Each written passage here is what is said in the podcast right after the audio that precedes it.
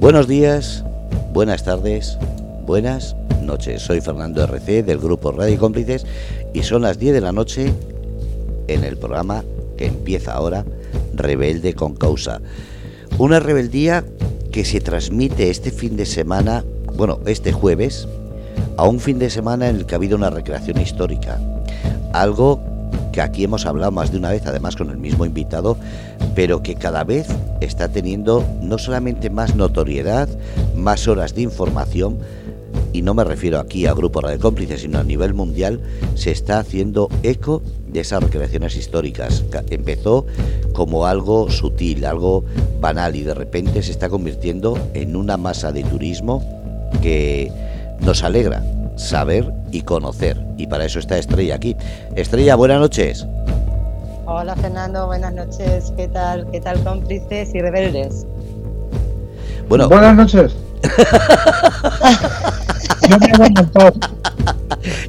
ya, ya ha salido la recreación histórica directamente. buenas noches, Manuel. Buenas noches. Bueno, Estrella, yo calladito porque ya, eh, ya lo tienes todo dicho. Ya, bueno, todo lo dicho, no, todo empezado.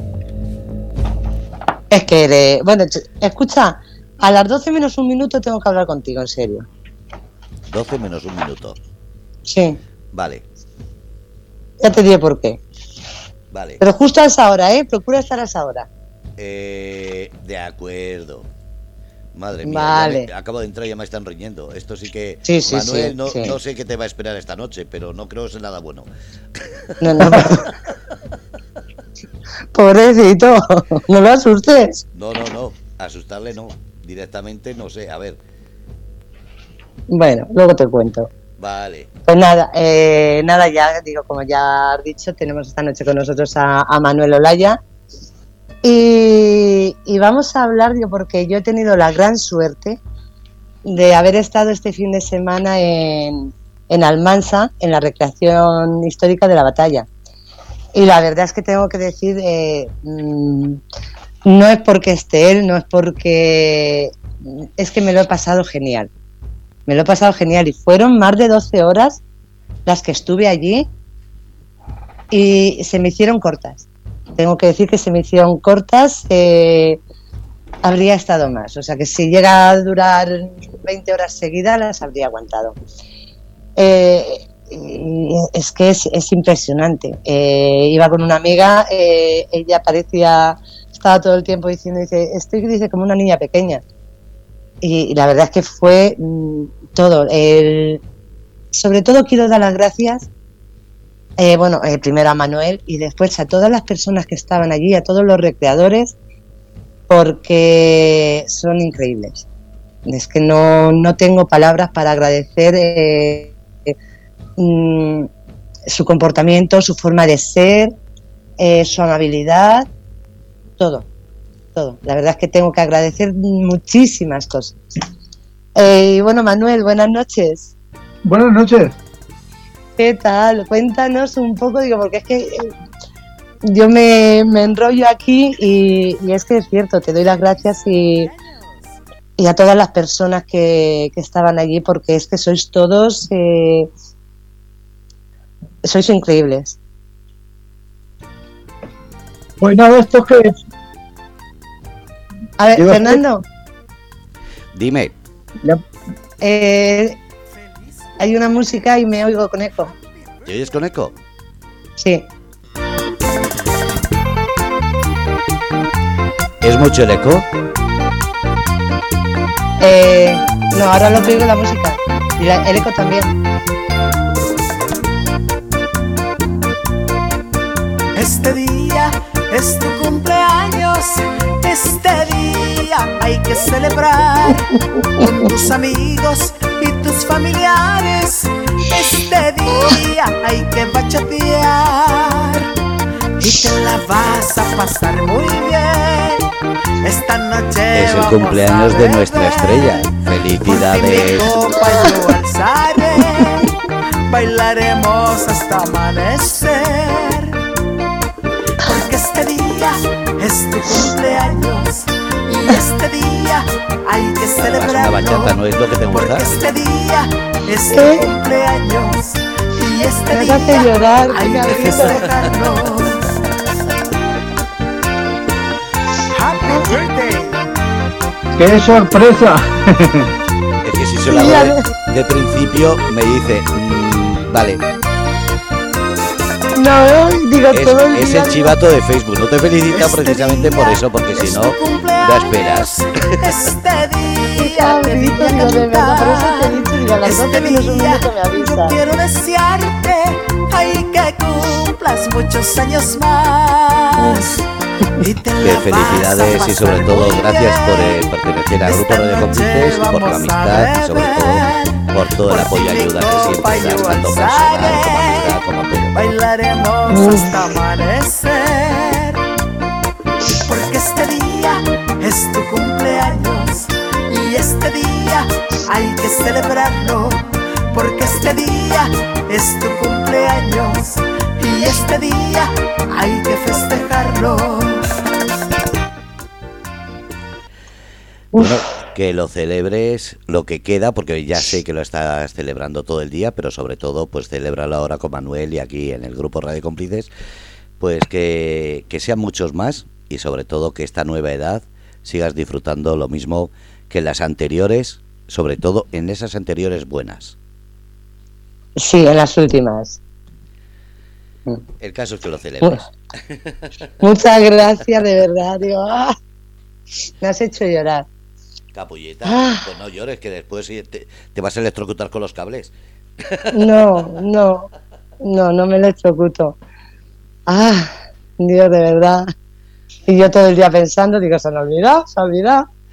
Oye, yo no soy vieja, soy viejo joven. Qué cabrón, soy mayor, no vieja. Que felicidades y sobre todo eso, que haces un gran papel, un gran trabajo. Yo agradecido, no solamente porque trabajes y estés aquí en Grupo de Cómplices, sino por lo que digo, porque es bonito todo lo que haces, todo lo que nos enseñas y sobre todo todo lo que nos muestras. Así que sigue disfrutando, sigue mostrando y sobre todo sigue viviendo. Y yo de verdad os quiero dar las gracias a todos porque soy mi familia soy mi familia, gracias a vosotros he conocido a muchísimas personas, a personas como Manuel, que tiene un corazón enorme y, la verdad es que os doy las gracias. Las gracias se las doy yo a vosotros por haberos conocido. Ah. Me alegro que, que, la sorpresa te haya gustado y sobre todo eso. Sí. Que sigas adelante. Gracias, Fernando. Gracias a todos. Bueno, Manuel. Manuel, ahora te toca aguantar las lágrimas. Pero son lágrimas de felicidad. Bueno, que lo pases genial y sobre todo que disfrutéis ahora de la charla. Y enhorabuena por esa recreación y a ti enhorabuena por la recreación, por la historia que vais a contar y sobre todo por haber traído a Radio Cómplices tanta información. Gracias, Fernando. Ay, bueno, eh, que nada, que ahora después de esto, que otra vez, hola Manuel, ¿qué tal? eso es lo que le querías decir a las 12 menos un minuto, que se sí. iba a olvidar.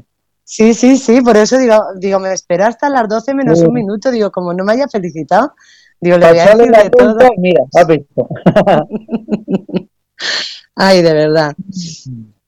Bueno, pues ahora vamos a... Ya, ya me seca las lagrimitas, por Dios. Y vamos a ver, vamos a, vamos a hablar de, del fin de semana, Manuel. Cuéntanos eh, un poco todo lo que se, lo que he vivido.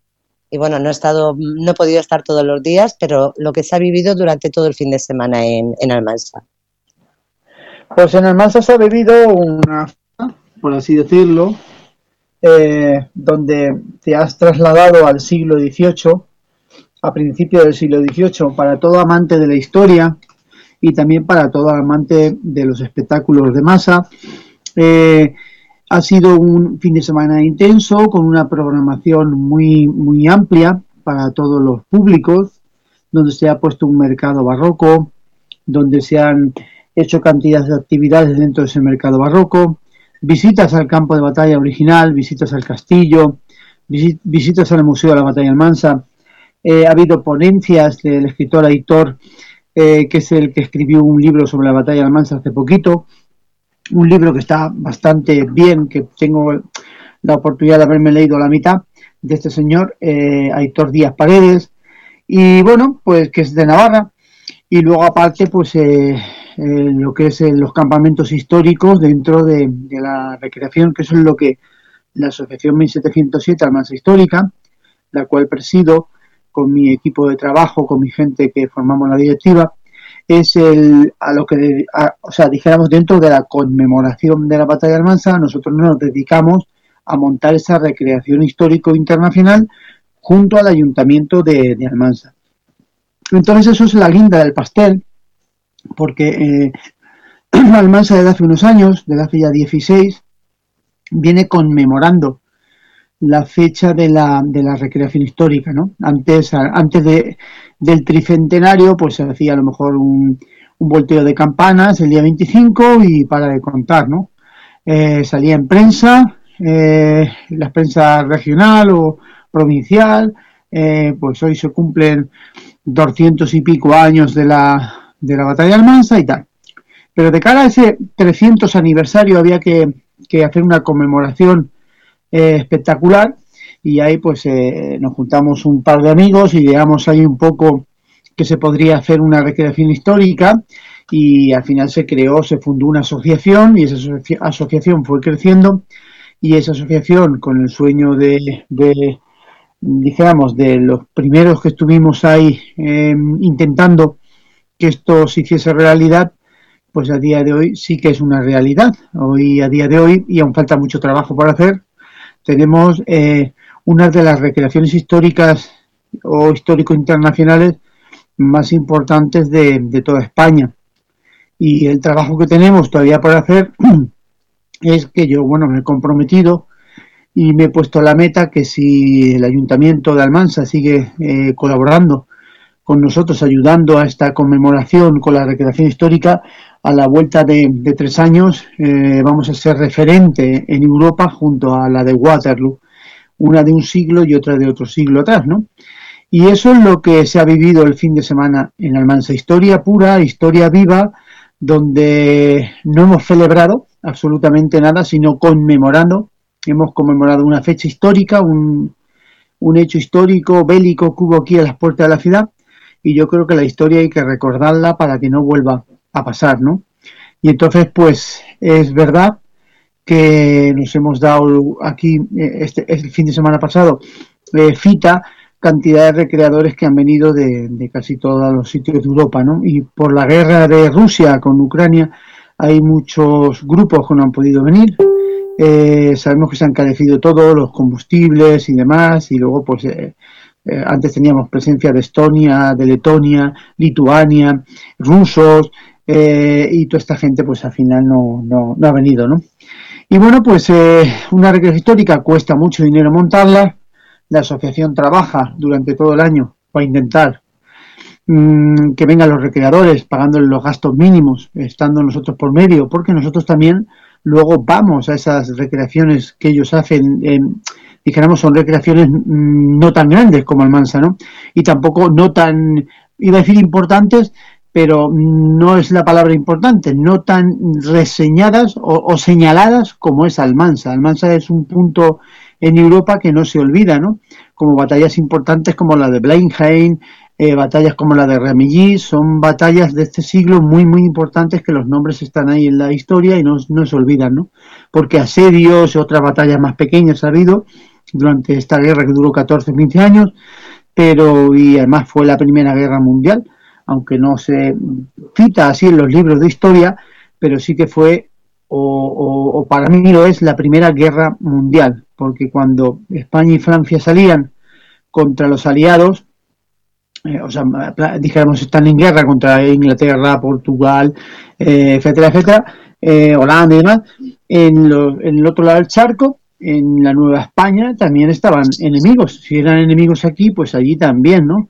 Entonces, pues allí también se daban palos, los ingleses con los franceses, con los españoles, eh, y en fin, es para mí la, la, Primera Guerra Mundial, ¿no? Entonces, donde antes, 316 años ya, que es, eh, es la conmemoración que hemos este, este, año, el aniversario del 316, donde antes estaban matando eh, enemigos, hoy pues abrimos los brazos y damos un abrazo de fraternidad a toda esta gente que viene y lo pasamos como amigos y disfrutamos como amigos, como hermanos. Y esto es la recreación histórica y esto es lo que se ha vivido este fin de semana en Almansa, el museo en vivo, eh, soldados, campamentos, eh, descargas de fusilería, cañones, piezas de artillería, el que le gusta todo esto es espectacular. Nosotros lo vivimos de otra manera, no lo vivimos como el espectador que viene a verlo, como el turista, ¿no? Porque eh, yo estoy, estoy completamente seguro de que si yo fuera de, de turista, lo disfrutaría a lo mejor de otra manera muy distinta como lo disfruto estando dentro, ¿no? No quiere decirse ni que mejor ni que peor, pero es verdad que cuando tú eres mm, parte del evento, eh, formas parte de esa eh, organización que hace el evento, eh, se disfruta de una manera distinta. El estrés, a lo mejor, el llegar a todos los sitios, el que las cosas salgan bien, el que no te pueden mover. A mí se me pasa el evento y no he terminado de saludar a la mitad de la gente que ha venido. O sea, los saludos por encima, pero ya te digo, es que se van compañeros que no he podido todavía tener la oportunidad de darles un abrazo o, un saludo.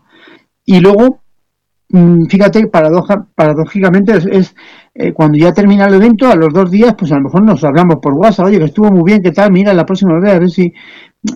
¿Entiendes? Es algo que, mm, en cambio, cuando salimos a Europa, eh, nosotros no tenemos esa presión de ser los organizadores y ahí se disfruta, aunque lo, aunque lo vives desde dentro, se disfruta de otra manera, se disfruta mucho mejor. O sea, a mí disfruto más la recreación histórica cuando salgo de Almansa que cuando estoy en Almansa, porque Almansa es mm, la organización, eh, la presión, el que no llegas a ningún sitio, el que tienes que estar en todos los sitios y en cambio cuando sale fuera pues, pues se relaja uno ya sea Almansa, ya sea Bailén, ya sea las cantidades de creaciones históricas del siglo XV, de los romanos, de griegos, de napoleónicos, de todo lo que hace el West History en Taberna, al que le gusta la historia, eh, la recreación histórica es un libro abierto, es una forma de enseñar a los niños también, porque hay eh, universidades, creo que en Murcia está la universidad, no me acuerdo ahora, eh, en que, qué profesor es el que hicieron un audiovisual con un director de cine Em, de Madrid, que hasta hace poco tenía yo la tarjeta por aquí, donde dicen que están haciendo pues pequeños audiovisuales de, la historia de España para hacerles entrar al alumnado la, la, la, historia de una manera, porque libros no cogen, entonces aprenden más viéndolo, ¿no?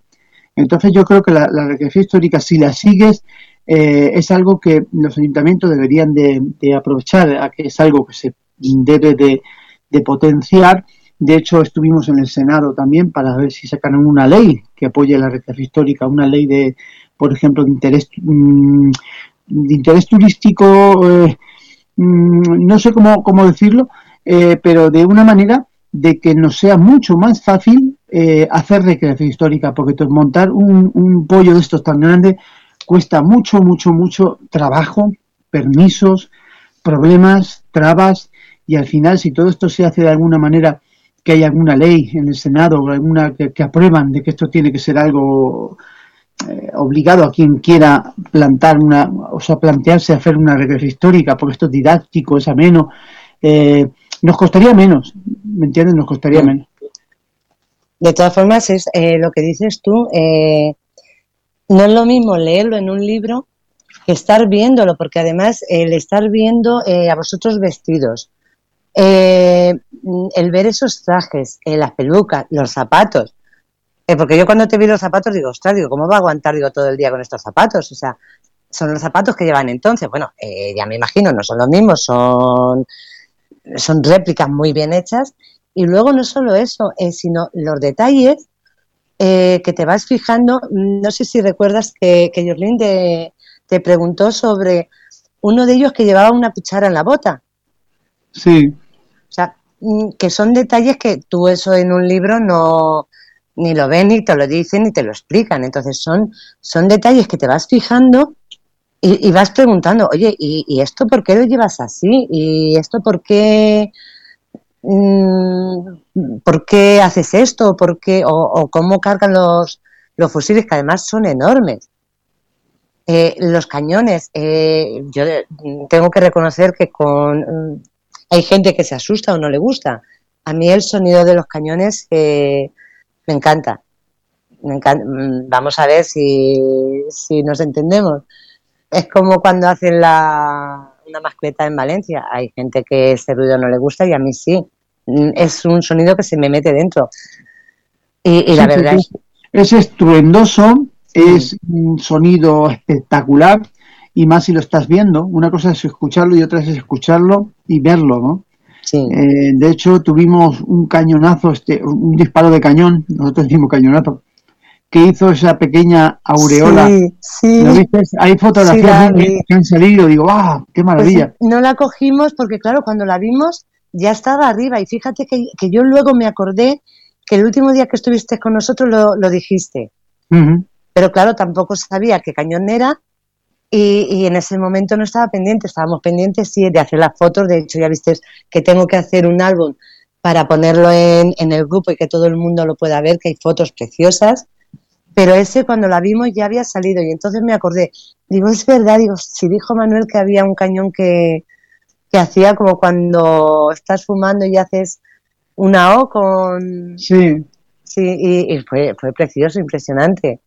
Es el cañón de Troyano, de, de, Antonio Troyano, que viene de Bailén, que por lo que sea, o bien por la carga, o bien de vez en cuando, nos deleita con, con, con esa aureola. No, no lo suele hacer todos los años, ¿vale? Pero que a lo mejor sí que es raro que, que cada, un, cada dos años, tres años de la recreación nos, nos, nos deleite con esa pequeña aureola que sale, que es magnífica. Fíjate si tiraron un disparo en los cañones y en cambio solamente fue en esa ocasión cuando el domingo volvieron a disparar y todo eso pues es, eh, hay pólvora y toda esa pólvora viene en, eh, con sus respectivos permisos, vigilancia de seguridad, guardia civil, se hizo una, una, inspección a los cañones, documentación y demás. es algo que, que todo eso eh, se hace para que por seguridad y demás, ¿vale? El tema de las armas pesa mucho, el tema de los calzados, menos mal que no llevamos los calzados como los llevaban entonces, porque entonces llevaban la misma horma para los, los dos pies, ¿no? Entonces esta gente, imaginaros cómo tienen los pies. Hoy en día trabajamos sentados, hacemos vida sedentaria, vamos en coche, entonces se andaba mucho y había la planta de los pies o los pies estaban más fortalecidos en las personas entonces que, ahora, ¿no? Y antes ponían un par de zapatos que saben que no es la comodidad ahora que llevas suela de goma que te amortiguan, entonces era, dijéramos, mm, más incómodos, ¿vale? Pero sí que eran pies mucho más resistentes o más fuertes. Imaginaros estos ejércitos grandes que se movían andando. E incluso el ejército aliado cuando llegó al Mansa venía de Denia y venía andando y venía días y días y caminando y acampaban en el campo a la intemperie y seguían caminando y estos equipos llevan una logística, una infraestructura bestial, llevan ganados de oveja, mm, o, de, cabras o vacas que van con los ganados, que son las despensas vivas que ellos llevan, ¿no? Porque tienen que parar algún sitio, pues matas un cordero, dos, tres, cuatro, diez para dar de comer al regimiento, depende de lo grande que sea, ¿no? Y todo eso se mueve, son ciudades eh, ambulantes enormes, con, con, campamentos donde vienen carretas, vienen familias de los soldados que ayudan luego esas mujeres a ayudar a los soldados, a los heridos, en hospitales de campaña, a darles agua en batalla, em, yo qué sé, de costureras, eh, de mil cosas, ¿no? Cuando vas a, a, plantear batalla, toda esta gente se queda a las afueras, ¿vale? De hecho, en Almansa, cuando el ejército del duque de Berwick eh, tenía que esperar al duque de Orleans, que estaba en Chinchilla, no lo esperó y, planteó batalla y le salió bien porque era un buen estratega y ganó la batalla. Pero antes de ganar la batalla, toda la logística que llevaba atrás de grandes campamentos, ya te digo, como ganados y demás, todo eso viene reflejado en el cuadro de Bonaventura Ligi, eh, de 1709. Nosotros nos pensábamos que, que como iban a plantear batalla, el pueblo se estaba marchando, huía, ¿no? Pero aparte de que alguien podría coger y el carro, que, supuestamente yo a lo mejor lo haría, si estoy aquí y hay una batalla a las puertas de mi casa, me voy, ¿me entiendes? Me voy. Mm. Pero mucha gente se, se, se, aguardaría en su casa, cerraría la puerta, se escondería en bodegas y la mayoría de la gente estaba dentro de la iglesia, rezando a la Virgen para que, como guardia, campo santo, o sea, se, se reguardecieron en un campo santo como era la iglesia, eh, para protegerse y rezar para que todo esto, pues, ganara uno, ganara el otro, no perjudicara a los habitantes de Almansa, ¿no? Entonces, todo eso que vimos en el cuadro, en realidad era esos mm, esa logística tan grande que lleva los ejércitos que lo que hace es que se van a las afueras, acampan a las afueras hasta que termina la batalla, ¿no? Entonces, mm, el verte todo eso, cuando tú sabes un poco, aprendes, eh, te preocupas por aprender o, o, o, sabes más o menos cómo funciona esa época y luego lo ves reflejado en, en el campo de Almansa, en, en esta recreación, entonces pues sabes lo que pesa un fusil, sabes lo incómodo que era el vestuario, sabes el por qué visten así, ¿vale? Porque muchas veces dices, ¿cómo vestían estos colores? Eh, y ahora, ahora fíjate los colores que hay mimetizados, eh, que a lo mejor se distinguen por algún tipo de, de insignia o algo, o color en la boina, los soldados de ahora, o, o lo que sea, ¿no? O galletas, eh, pero no sabes ahora mismo si es el ejército de uno o de otro si no lleva la, la galleta con la bandera, ¿no? Mm. Pero entonces eran así, o sea, entonces eh, te ponías en el campo de batalla y ante, no sé si te diste cuenta el sábado, que como estaba un poquito eh, más denso el, el, clima, el, el, ambiente, el humo de la pólvora permanecía eh, entre los soldados, ¿no? Hay fotografías que han salido que es espectacular, eso se llama niebla de guerra, porque la pólvora sale caliente ese humo pero como el ambiente está denso, le cuesta subir, le cuesta evaporar, si se queda como una niebla, se llama niebla de guerra. Entonces, en esa gran niebla de guerra en Almansa, hubo más de 40.000 personas ahí pegándose tiros. Eh, no, distinguías al que tenías delante si venía, si no venía, y, y, entre el fragor de la batalla, si se abrían las líneas y dos regimientos se abrían un poco y dejaban hueco, por ahí se colaban. De hecho, se coló un regimiento creo que era portugués o británico, no recuerdo ahora mismo, para que voy a decir uno u otro, a lo mejor me la pata, pero me parece que era británico, y entonces se, se coló por medio y se dieron cuenta de que delante no tenían ya a nadie, todos los tenían atrás, y atrás lo que estaban eran los, los, mmm, los aliados, o sea, las dos coronas, entonces para, para poder salir del paso, lo que hicieron fue quitarse un trocito de hierba, de, de romero, de mm. que cogían del suelo y se lo ponían en el sombrero, porque eso es lo que le distinguían. Por, porque al no haber una uniformidad y muchos uniformes se confundían, porque es verdad que se confundían, eh, a lo mejor es la misma uniformidad de color blanco roto con la media vuelta azul la llevaban seis regimientos en Almansa, ¿no? Unos eran de una parte y otros eran de la otra. Entonces se, se distinguían por la bandera. Y la bandera arriba era muy parecida a otras banderas. ¿Cómo se diferenciaban? Pues al ponerse en el gorrito un trozo de papel blanco, un trozo de tela blanco, rojo, eran los, las dos coronas, y se ponía un trocito verde, ya fuera una tela o un trozo de hierba, que era lo que llevaba todo el mundo, en el gorro, pues eso eran los aliados, ¿no? Eso es para no matarse unos con otros, o sea, un, amigo, un compañero que no te pegue un tiro a ti, que sepa que tú mm. eres lo suyo, ¿no? Y en las banderas, pues se llevaban los lazos, los lazos rojos y blancos, o blancos solos por Francia, en las banderas de eh, las dos coronas. Y en cambio todos los aliados llevaban un lazo amarillo. Acordaros de la bufanda de Puigdemont, el color amarillo reivindicativo del asalto a Barcelona en 2014, queremos recuperar eh, nuestra autonomía y tal, tal, tal, ¿no? Porque eso lo perdieron durante la guerra de, de, de sucesión y por eso es el color de los Austrias, el amarillo, el que, el que ellos de alguna manera llevan ahora el distintivo que ellos hacen, ¿no? El, que antes llevaban las banderas. Entonces ese, ese contacto de esta gente al salir eh, se quitaron corriendo el, el, color, o sea, el verde que llevaban en el sombrero y le dijo el oficial al otro, quita el lazo de la bandera, empieza a tocar marchas eh, francesas que salgamos de aquí pitando leches. Esa gente dio la vuelta y por el mismo sitio donde había echado, en el fragor de la batalla, en el humo que había, en la, densa niebla de guerra, salieron tocando marchas. Entonces, cuando en ese hueco salían, pues los compañeros que estaban al lado, mm, lógicamente entendían que era una unidad suya propia que estaba adelantándose al enemigo, que se adelantaba, ¿no? Y todo eso, cuando tú lo aprendes, lo, lo, lo, lo sabes, o lo has estudiado, o te lo han comentado, y luego lo ves, esos pequeños detalles en el campo de batalla o en, los campamentos, es cuando dices, ¡guau! ¡Qué maravilla! Y qué maravilla y qué a gusto. Y voy a echar una foto, o voy a preguntar esto, voy a preguntar lo otro, y se aprende más que si vas a un museo. Porque vas al museo y dices, a ver, ¿cuál es la batalla? Mira, ahí lo tiene usted. ese es el cuadro de la batalla de Almansa. Ah, ¿me puedo explicar usted un poco de él? Pues sí, lo pintó Bonaventura Ligi y, y Filippo Payota y eh, bueno, este es, en 1707 lo pintó y, ya está. Nadie te dice que lo pintó dos años después, que sobre apuntos de Filippo Payota, que esto es el cuadro, que es un, un, cuadro crónica, que abajo tiene todas estas cartelas y todas las cartelas que te las explique. Nada más que lo hace Herminio Gómez Gascón en el Museo de la Batalla de Almansa. Un cuadro crónica de la guerra eh, de sucesión española, de, pintado en 1709, dos años después de la batalla, con eh, apuntes de Filippo Payota, que era ingeniero de campo del, duque de Berwick.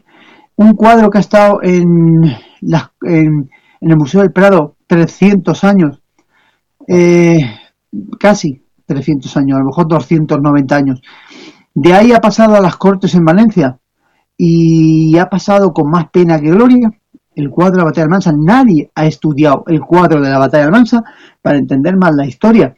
Y solamente Herminio Gómez, que editó un libro, compañero y amigo, director del Museo de la Batalla de Almansa y con el que en el año 2000 eh, empezamos a, empezamos a soñar que se podía hacer una recreación histórica de la Batalla de Almansa y se reían de nosotros y hoy en día pues eh, satisfechamente, luego lo comento con Herminio muchas veces, digo, mira, antes se reían y ahora pues eh, ahí está. Es el evento que más turismo trae Almansa, eh, más de 10.000 personas turistas, todas las plazas hoteleras vendidas desde hace ya meses, ni reservas en restaurantes, toda la hostelería petada, ¿no? Incluso mm, lo que son poblaciones limítrofes, yo he hospedado a gente en Yecla, el, el, fotógrafo Javier Tamargo venía de Linares, y no pude hospedarlo nada más que en Yecla.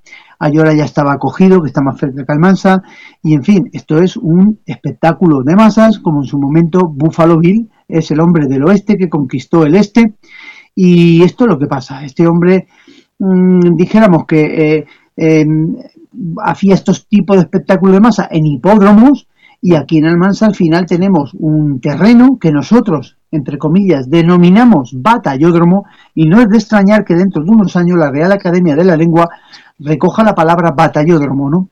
Al igual que un hipódromo, pues la palabra batallódromo. Porque eh, el año pasado teníamos gradas, más de 1.500, este año hemos tenido 3.000.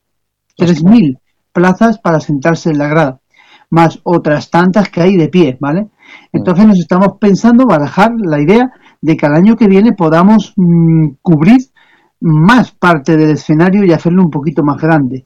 Y al final es como le digo yo a, como le decía el concejal, entramos al campo de batalla con la fanfarria o marcha de la triste, que creo que es algo, es una marcha militar, creo recordar, de Semana Santa de Cartagena, la recomendó Arturo Pérez Reverte para esta película, para la banda sonora de Roque, de Roque Baños, en A la Triste, y es con la marcha, la fanfarria, que entramos nosotros al campo de batalla, y mm, de broma le decía yo al concejal, como cierres todo el batallódromo, esto va a parecer un coliseo, y vamos a tener que poner eh, la banda sonora clarito para entrar.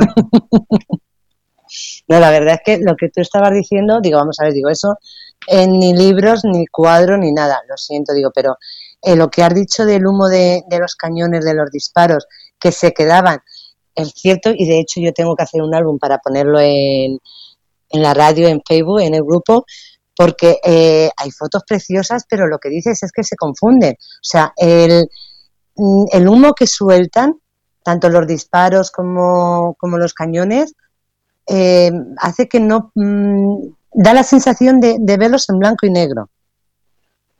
O sea, se confunden, se confunden todos. Eh, con lo cual, lo que dices tú es que eh, es imposible distinguir si el que tienes al lado delante es amigo o enemigo. Exacto, ese es el, la niebla de guerra, como yo digo, mm. que se denomina así niebla, niebla de guerra. Eso ocurrió. Almansa, eh, la batalla fue el 25 de abril de 1707 esta época, dijéramos eh, como en toda España, pero en Almansa sí que es una, una fecha donde, donde suele estar nublo la mitad de los días. Ahora sabemos que hay una sequía que no sabemos eh, hasta cuándo va a llegar, hmm. pero mm, ese ambiente estaba denso y lo sabemos porque el cuadro crónica de, que es nuestro código da Vinci, ese cuadro, el cuadro crónica de la batalla de Almansa de Bonaventura Ligi, ese ha sido el que, el que nos ha abierto mmm, tantas expectativas, tantas puertas de cara a que, a que esto hoy en día sea una realidad. Y ahí se ve pues el nublado que había, eh, también había mmm, crónicas de ingleses que decían eh, en una balada que hay inglesa que decía atravesamos el cristalino río cuando a mi hermano vi pedecer por un disparo y, y, nosotros decíamos, bueno, esto, ¿dónde está el río? En el Mansa no tiene río. Y aquí está diciendo un cristalino río. Entonces, claro, te pones a patear y te das cuenta que la rambla de los molinos, donde estaba ocurriendo todo, en esta época del año, que es abril, baja un riachuelo de arriba ah. de los molinos. Es la única época donde el riachuelo baja con medianamente, vamos, mmm, hasta el tobillo llega el agua, no más, ¿vale? Entonces es esta época, luego pasa seco, pero es la época esta que suele llover más o menos, cuando desde arriba de los molinos, se llama rambla de los molinos porque arriba hay un montón de molinos, de agua que viene de Zucaña y demás, que es un paraje que hay, que hay por aquí. Claro, eh, realmente el que hizo la balada sabía lo que estaba diciendo, era un riachuelo. ¿vale? Claro. Y por eso pues empiezas a averiguar, empiezas a darte cuenta de que hay cantidad de edificios, edificaciones todavía en pie de las que están en el cuadro, y tú dices, ¿será posible? 316 años después, y esta casa, que ya era vieja en el cuadro, sigue estando aquí todavía. Por eso te digo que hay mucho, mucho, mucho por hacer, mucho, mucho, porque eh, Almansa es un museo vivo, el campo de batalla está, mm, entre comillas, eh, señalizado, entre comillas, tiene algún punto que te hacen rutas turísticas y te dicen, mira, aquí ocurrió esto, aquí estaban las baterías, aquí es donde cruzaron, pero falta mucho trabajo por hacer, porque Almansa tiene un museo en vivo, en el campo, con edificios que han tenido su historia, eh, eh, edificios donde han tenido mmm, fragmentos de, ese cuadro, eh, han ocurrido algo bélico, donde la tierra se ha cagado de sangre, y bueno, más de 5.000 muertos y todo eso pues está en fosas comunes por aquí y entonces pues eh, sabemos que puede haber algún botón, eh, muchas balas de cañón ocultas en el terreno, eh, muchas balas de mosquete, botones, espadas, cosas, cosas que a lo mejor aún queda algo por ahí, ¿no? Debe de quedar lógico, pero sí que es verdad que a los soldados los despojaban de todo. Después de la batalla llegaba un carro como una especie de caja de madera grande y ahí los iban despojando de todo, de vestuario, de armas, porque todo era reutilizable, todo, todo era reutilizable. Por eso no queda absolutamente ningún uniforme de aquella época mmm, en activo. Creo recordar que en su momento alguien dijo que en un museo en Suecia había el único uniforme de la guerra de sucesión de todo el mundo y estaba allí porque era reutilizable. Antes sabemos que el papel lo sacaban del de, de tejido y por eso estaban los ropavejeros, que la ropa vieja la vendían, la metían en grandes eh, balsas de agua, la dejaban, se le sacaba la celulosa, es como que se pudre, saca la, algo así parecido, le sacan la celulosa, lo machacaban y ahí hacían el papel. Por eso todo ese mmm, vestuario iba destinado a hacer papel, ¿no? El que se podía medianamente utilizar, pero sí. ya tenía que estar muy bien el, el, vestuario para poderlo utilizar. Porque nada más que tuviese un impacto de una bala y un desgarro, tú imagínate con qué motivación iba a ir el soldado que tú se lo yeah. dieras después, ¿vale? Vale, ponte yeah. esto y lleva un tiro en el pecho, ¿vale? Yeah. Entonces, ¿cómo iba a motivar a tus tropas? Si no las puedes motivar. Entonces tú se iba destinado, botones se fundían y si eran del ejército eh, contrario no te valen de nada, pues los fundes y vuelves a hacer más, ¿vale? O metralla para los cañones, en fin, todo eso está todo reutilizado y no hay prácticamente nada, pero sí que es verdad que los campos de Almansa han salido de vez en cuando alguna cosa, se han donado al museo, otros los tienen en, en, en colecciones privadas y yo estoy muy seguro de que eh, seguirán saliendo cosas, ¿no? Ahora con las grandes maquinarias, tractores y demás, arados, pues sí que es verdad que de unos años para acá, pues a lo mejor desde que está este tipo de maquinaria se ha removido más el terreno o se ha escondido más abajo, ¿vale? O, o, o ha salido a, a flor de, de, de, de, tierra y se ha recuperado. Pero nunca en, en, en el campo de batalla, nunca se ha, se ha llegado a, a proponer, es decir, bueno, vamos a, a buscar el, el hacer algo para, para excavar un poco más, más abajo para ver si se encuentran se encuentran cosas de entonces.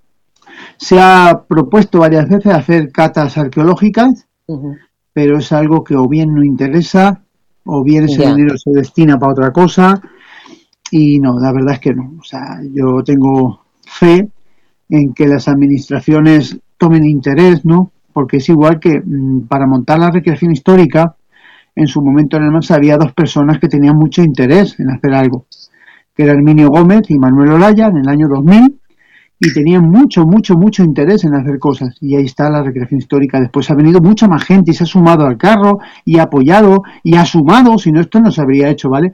Y la asociación ha crecido y, en fin, son muchos, muchos. No, no, no vamos a decir que es Herminio Gómez y Manuel Oraya, pero mm, dijéramos que somos los, los, los, primeros que pusimos la piedrecita y a día de hoy, pues eh, Herminio está trabajando con la recreación histórica todo el año no con la recreación histórica en sí, sino con lo que es el, producto Batalla Almansa, con el museo, con la historia de la Batalla Almansa. Y, Manuel Olaya pues está prácticamente medio año pues dedicándole a la recreación, porque la recreación es medio año. O sea, acabamos de terminar este fin de semana y ya llevamos tres días de trabajo eh, referente a cómo ha salido y referente a todavía trabajo atrasado y aún tenemos que pagar facturas de grupos porque dijéramos que el ayuntamiento nos ingresa a la asociación un dinero y ese dinero lo gestiona la asociación para pagar a los grupos de recreación los gastos, catering, comidas y demás, ¿vale? Y nosotros no nos echamos nada al bolsillo. O sea, yo ahora te puedo decir que eh, Manuel Olaya pierde dinero eh, porque Manuel Olaya no, no gana dinero con la recreación. Manuel Olaya no gana dinero absolutamente ni mi gente, nadie. O sea, somos porque nos gusta, hacemos algo que, que hemos hecho y lo vamos a mantener por el pueblo para el prestigio, la satisfacción de ver lo que estás haciendo, que la gente te felicita por la calle, enhorabuena, enhorabuena. Eso ya es, eso es más que pagado, ¿sabes? Mm. Yo, yo tengo que decir que, que el campamento que había era enorme y la verdad es que eh, daba igual, te podías mm, parar en, aparte de que había, bueno, algunos eh, sí hablan español, otros, pero bueno, eh, mm, en cualquier eh, sitio que te ibas parando, todos les preguntabas cualquier cosa, todos te atendían, todos te, te decían lo que estaban haciendo, mm, todos se ponían a hablar contigo, a explicarte. La verdad es que es, aparte de unas recreaciones, no sé, es como una especie de museo en vivo. Sí. Donde se aprende.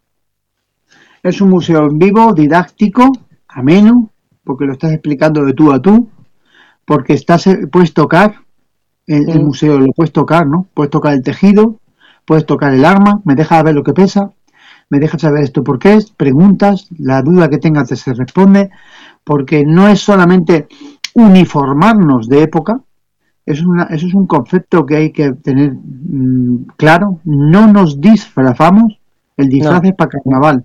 Nosotros nos vestimos o nos uniformamos de época, porque cada vestuario mm, puede costar un dineral, no es para, que, para llamarle... Eh, eh, y es único, porque se ha hecho con una modista y no te la ha hecho una fábrica que te ha hecho en serie 10 uniformes, no. Cada uniforme se hace artesanal, uno por uno a las medidas de cada uno. Y entonces, pues todo eso, eh, en el momento llevas todo el material correcto. Sí que es verdad que a lo mejor eh, no hemos vivido la época y no hay uniformes, eh, no hay muchas cosas de esa época y no te voy a decir que vamos rigurosos al 100% porque te mentiría, pero sí que vamos, el tejido de paño que hay ahora no es el mismo que había entonces. eso es así, es la realidad. Entonces sí que te puedo decir que si nosotros en las reales ordenanzas vemos que el botón era liso de estaño, buscamos quién nos puede hacer botones lisos de estaño con el diámetro que ponen las ordenanzas militares de 1706. Y todos los datos que hemos tenido son todos los datos que hemos llevado a cabo para hacernos nuestro propio vestuario. En algunos países como Italia y demás tendrán más información. En España no tenemos casi nada de información. España porque sea que el país de la Unión Europea que menos cuida su historia, los españoles, con un par de narices. Tenemos historia para aburrir, historia. Tenemos marinos mm, como, como, eh, eh, como el, Blas de Lezo, eh, tenemos mm, el gran capitán, tenemos grandes eh, científicos como, como el, de Novelda, que vamos a hacer ahora, eh, en breve vamos a hacer una recreación histórica allí. En Novelda, con, con el señor Estelmarino, que delimitó la mitad del mundo en, en Ecuador. Y bueno, pues al final ya te digo que no cuidamos la historia absolutamente nada, nada, nada. Y es lamentable, es lamentable, porque la historia que Hollywood pilla Hollywood haría grandes películas de, todo esto. O sea, la figura de Jorge Juan, eh, el marino este, que, que, es el que delimitó la mitad del mundo, el que sacó las cartas de navegación, la historia que tiene detrás de él, ¿no? De cómo eh, venía con las cartas de navegación en dos navíos y uno lo apresaron los británicos. El Blas de Lefo, el medio hombre, que en Cartagena de India le llamaban medio hombre porque le faltaba un brazo, un ojo y una pierna. ¿Vale? Pero, pero derrotó toda la, toda la flota británica. Entonces, todo toda la historia que tenemos nosotros no la cuidamos. No he visto ni una sola película eh, a día de hoy, en pleno siglo XXI, que, pueda mostrar eh, todo el legado este español de nuestra historia. Y en cambio, pues Hollywood carece de ideas. Hollywood hace remake porque ya tiene todo explotado. No solamente la historia norteamericana, que es breve y es muy pequeñita, porque apenas tiene historia Norteamérica, y ha tenido que echar mano a historia de, pues, de, para hacer sus películas eh, hasta de hasta de Braveheart, ¿no? Eh, en mm. Escocia. Es lamentable. Si el español cuidara su historia, eh, pero es que preguntar a cualquier joven en la calle, es que no tienen ni idea. Nada, no, no, no. Es lamentable, es eso sí. Pero mm, no entiendo porque, mm, vamos a ver, habían, habían cientos miles de personas el otro día allí. O sea, que a la gente le interesa.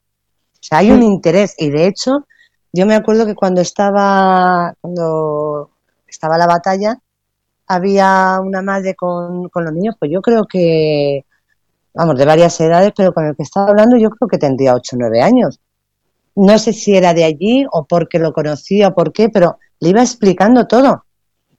Y el niño estaba atendiendo, eh, estaba viendo la batalla y estaba atendiendo todo lo que le estaba explicando la madre. De cuándo ocurrió, de cómo, de... Entonces, eh, ese interés que además es bueno, es bueno para que los niños, porque había muchos niños viéndolo. Sí.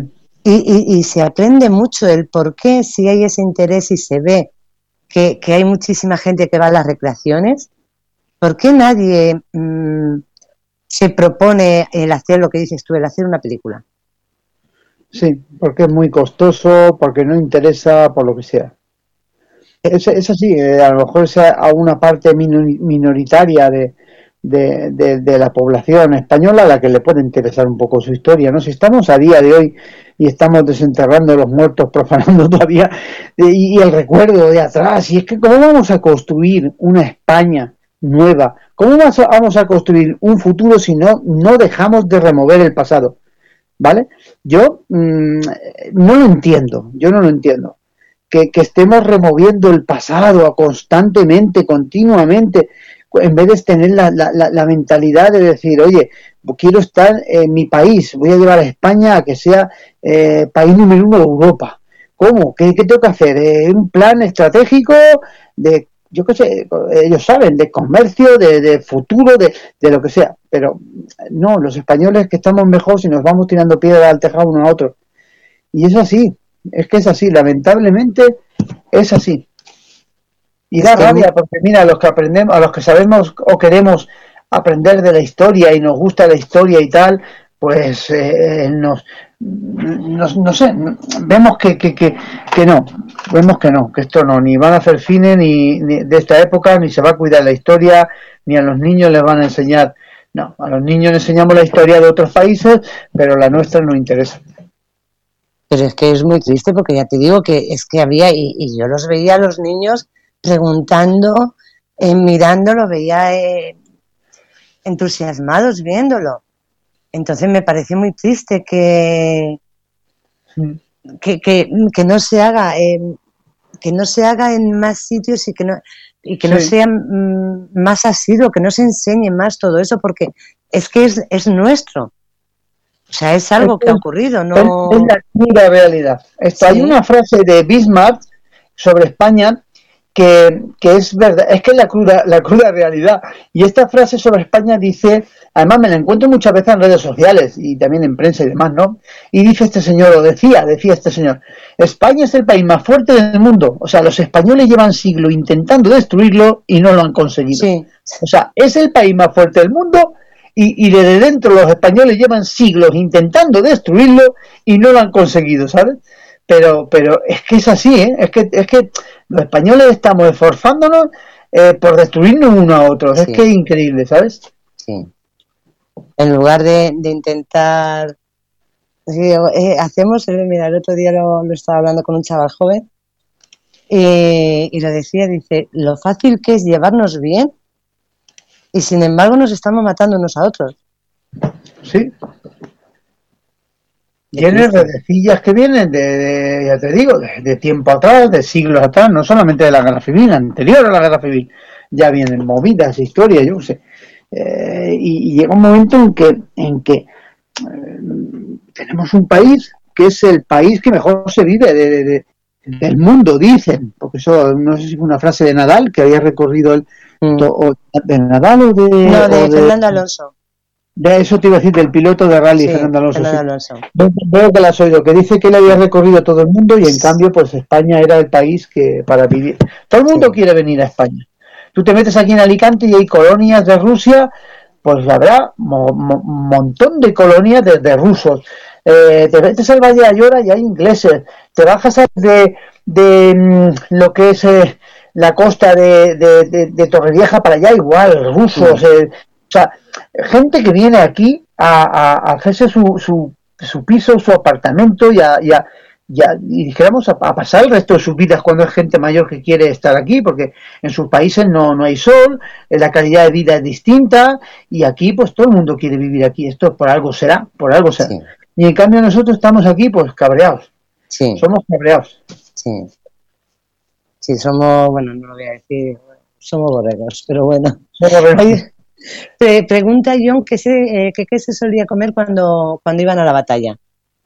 Pues cuando solían ir a la batalla ellos, ya te digo, llevaban sus despensas, eh, despensas que llevaban como ganados, luego pues comían muchos frutos secos y sobre todo carnes y cecinas y demás, ¿no? Ahí se aprovechaba todo.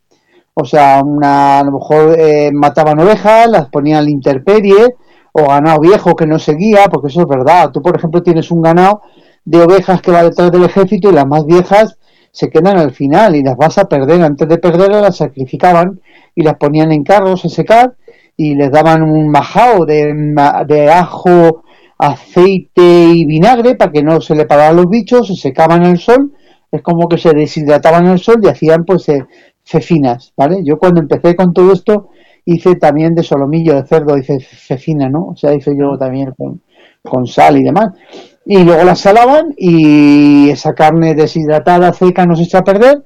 Y bueno pues también pues te, sobre todo fruto seco y lo que te da el terreno. Cuando la caza y, ya te digo cualquier fruto vaya silvestre frutos de todo. Pero mm, el pan la harina y lo que iban quitando por ahí porque ellos llegaban de por donde iban iban saqueando también eso es verdad vale y entonces cuando estuvieron pasando el invierno todas las tropas aliadas en Madrid, que tomaron Madrid y a Felipe V tuvo que salir por patas. Eh, Madrid se puso muy hostil porque eh, Madrid simpatizaba con Felipe V y hubo una hostilidad a todas las tropas del archiduque Carlos que les cerraba las puertas y no les daban alimento y entonces el archiduque Carlos dijo bueno pues si hemos entrado en Madrid una vez vamos a volver a entrar otra vez así que vamos a pasar el invierno a Valencia que Valencia, el reino de Valencia, pues simpatiza con el archiduque Carlos. Y allí, pues eh, nos vamos para allá, pasamos el invierno, mejor clima, nos van a dar comida, no nos van a poner pegas, esperamos que llegue la primavera, para entonces se habrán reclutado cantidad de gente en los Países Bajos, en Inglaterra y demás, y vendrán dos o tres navíos con más gente para, para, para tener refuerzos, y ahí es cuando iniciaremos en primavera nuestra marcha de nuevo hacia Madrid para tomar Madrid, y eso es lo que pasó y cuando llegaron a las puertas de Almansa, pues ahí estaba esperando el duque de Berbi, que llevaba ya unos días esperando. Y todo eso es lo que comían, y ahí no se tiraba nada. O sea, no se tiraba nada. Eh, sí me di cuenta en, en, lo que en el campamento eh, estaban las tiendas y, tenían eh, su, su fuego, eh, vamos, eso me recordaba a mí como cuando era pequeña. Así es como se hacía la comida, me imagino cuando no estaban cuando no estaban disparando, o sea, se montaban sus sí. su, tipo de, de sartenes con patas y demás para hacer su, sus comidas. Sí, ahí se hacían ellos sus comidas y tendrían sus cocineros de campaña en sus carros que harían las cocinas y harían la comida para el resto y demás. Nosotros aquí en la recreación, pues se pone la hoguerita y luego pues es en, invierno, sobre todo en los Países Bajos, cuando hemos ido de recreación, allí hacen eh, licores como cazallas, como, como eh, ¿cómo se llaman estos licores? Tipo orujo, de estos que caimadas, caimadas, ¿vale? Que queman el alcohol, te hacen unas caimadas y todo esto entra en unas calorías terribles, ¿no? porque es un frío que no vea, sobre todo en los Países Bajos. Yo como buen amante de la historia y buen recreador he combatido en los Países Bajos, ¿no? Eh, decían entonces que era, eh, era como mm, Italia mi ventura, España mi natura y Flandes mi sepultura, ¿no? Estuvimos tantos años los españoles intentando conquistar Flandes, tanto dinero que se quedó allí en esa guerra inútil y al final no terminamos de conquistar Flandes, porque aquello era una tierra distinta a la que hay aquí, la humedad te mataba, eh, todo, ¿no? Y yo tengo el placer de haber, de haber combatido en recreación historia, eh, histórica perdón, en Oudenarde, que estaba a una hora de Bruselas, donde hubo una gran batalla donde perecieron allí muchos españoles y a mí me tocó morir, entre comillas, en aquella recreación y sé lo duro que es dormir en el campamento con todo lo que llevamos ahora de sacos de dormir y todo, ni, ni soñado. El frío que se pasa y la humedad. Dabas un fuerte patadón al suelo y, saltaba el, agua. Es como que estaba todo encharcado, pero tú no te dabas, no, no te das cuenta que está encharcado. Tú pisas y no ves agua, pero si pisas fuerte y das un golpe fuerte, te salta el agua al zapato, de la humedad que hay, ¿vale? Y eso es... ¿El qué? ¿En qué mes eh, es eso? Nosotros fuimos en creo que recordar que era junio, cuando fuimos, ya hacía un frío que no vea. A principios de junio, por ahí hacía un frío que no vea, en Audenarde, en Bélgica, en la batalla de Audenarde, del año 1708, y nosotros fuimos en el año 2008. Y, y frío, ¿eh? Frío. Y bueno, pues esa, esa vida de campamento, a mí como buen recreador, yo estuviese en Almansa siendo un recreador invitado, lo disfrutaría eh, el 80% más de lo que lo disfruto, porque dormiría en mi tienda. De hecho, mira, tuve un parón eh, aquí en Almansa, que los compañeros se fueron a comer y yo hice el relevo, me quedo yo aquí y hago la guardia primero, para que no se quede el campamento con nuestras pertenencias, piezas de museo que tenemos, cosas que no pueda entrar nadie y nos pueda quitar algo, de la gente que viene a visitar y demás, ¿no? Y me quedé, y en el momentito que me quedé me sentí mm, realizado en el sentido de que dije, ah, estoy disfrutando de la recreación, este es mi, esta es mi hora de gloria.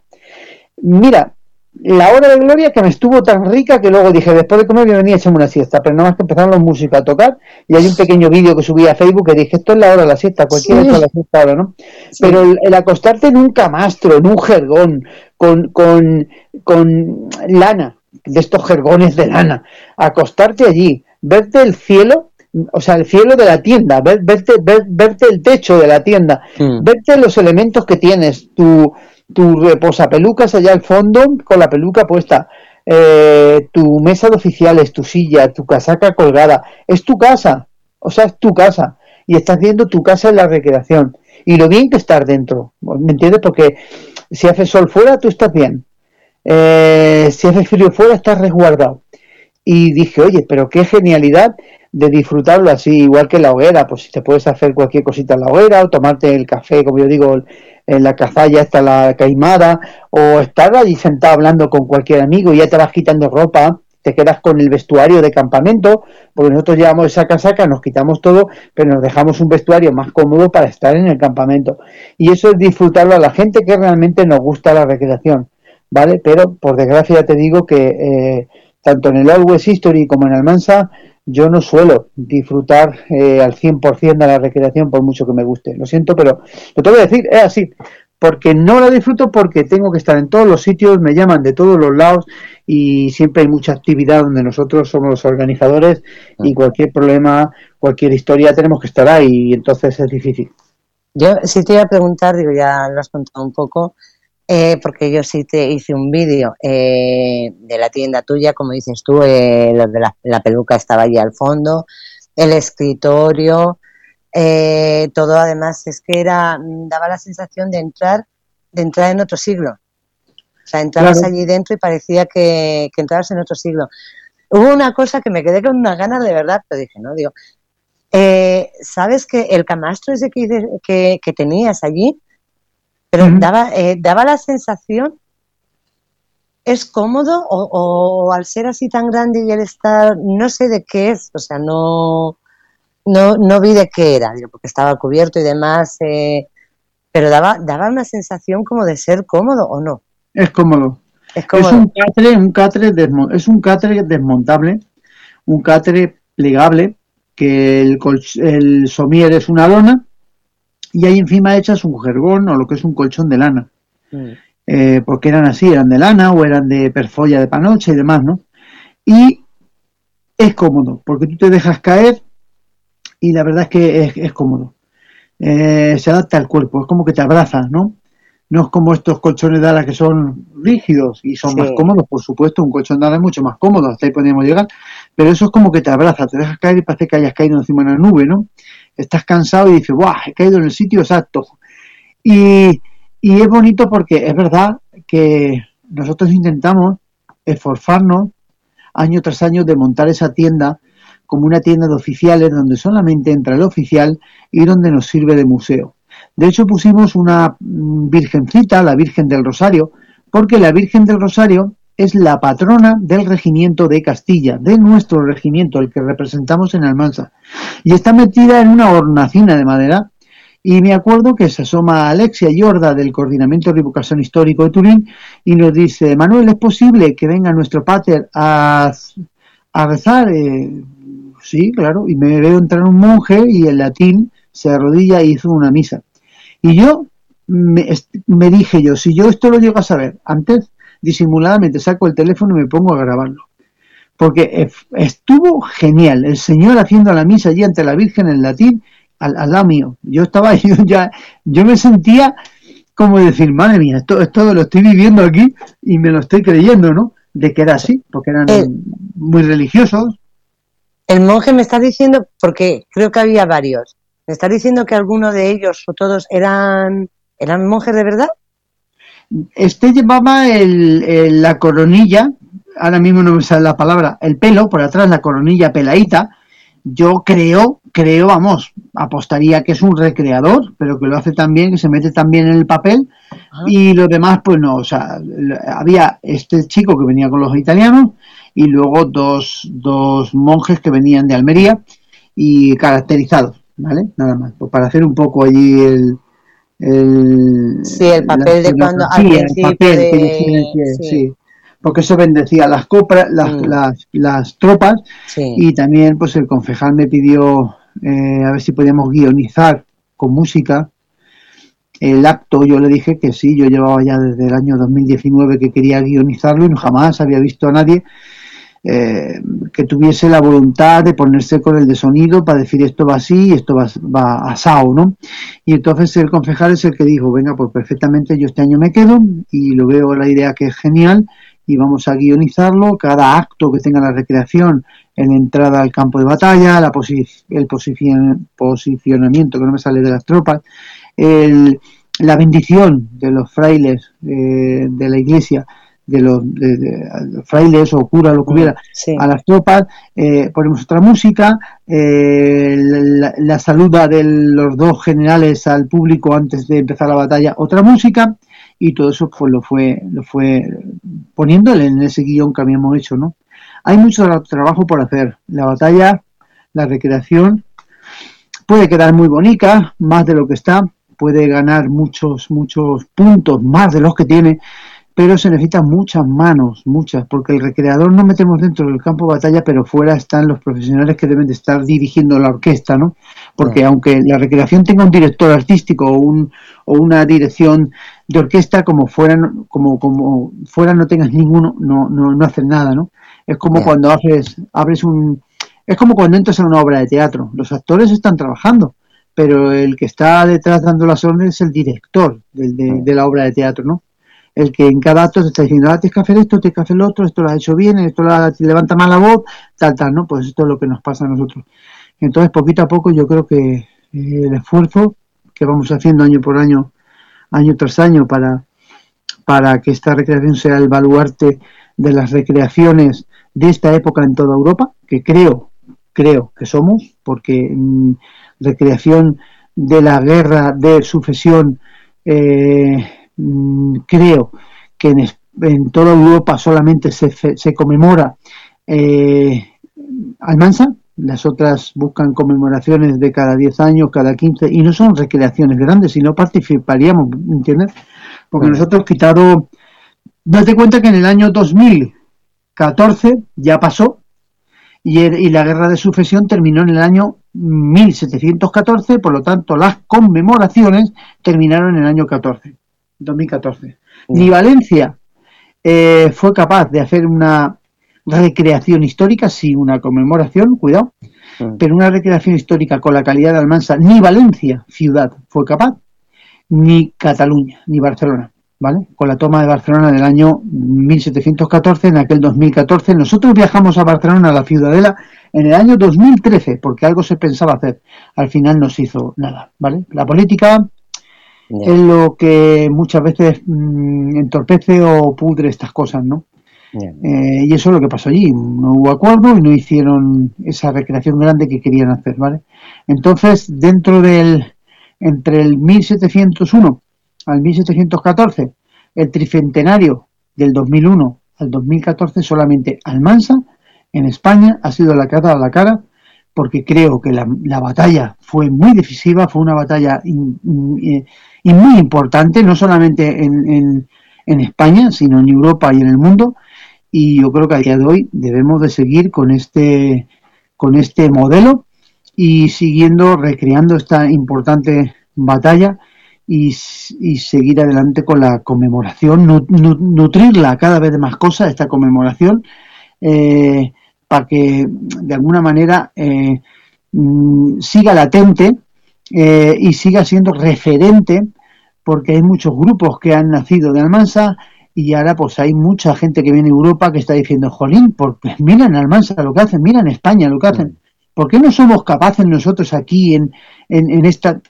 Yo es la sensación que me da, porque ahora tenemos invitaciones que van a hablar con nosotros ahora en mayo, ahora en el momento terminen aquí las fiestas que son del 1 al 6 de mayo, porque quieren recrear algo la batalla de Estafarda, que eso se recreó en su 300 mm, aniversario, pero después ya no. Pero ahora quieren volver a hacer algo. Los dragones Rossi en Italia, el, el Piedromica en Turín.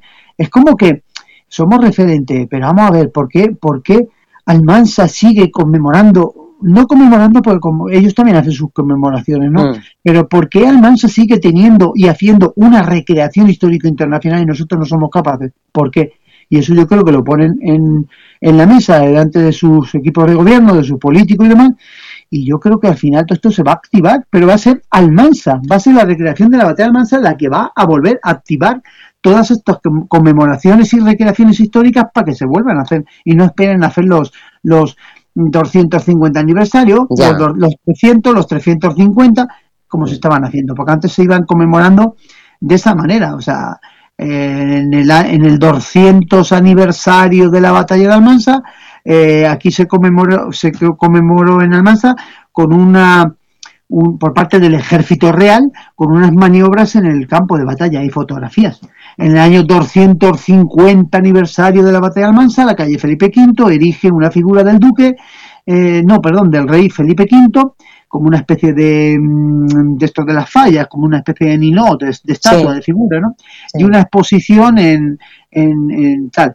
O sea, si te das cuenta, 200, eh, 250, hasta que en el 300 vino la recreación y, y ya está. La recreación histórica no la hemos inventado nosotros. Perfectamente en el 250 aniversario también podrían haber hecho una recreación. Y en el, y en el 200 aniversario también podrían haber hecho una recreación en vez de hacer las maniobras esas que hizo el ejército, ¿no? Porque la recreación la inventaron los romanos. al César en los grandes coliseos le recreaban batallas navales y construían el dichoso barco para que el César viera el barco allí abajo cómo lo destruían o cómo lo asaltaban. Eso lo hacían los romanos. O sea, y ya viene, y Buffalo Bill, como he comentado muchas veces, mm. eh, hacía reconstrucción, o sea, recreación histórica de hechos que habían ocurrido en Estados Unidos. Y venía aquí a Londres, a Barcelona, a París, a enseñarnos cómo había sido la batalla de Little Big Home, donde murió Caster, porque era eso muy, popular y fue muy sonado en, Estados Unidos, o cómo fue la, matanza de Bundes y nos enseñaba cómo era un asalto de diligencia, mil cosas. lo que ocurría en Estados Unidos, él lo recreaba en, en su circo, en su espectáculo de masas, ¿no?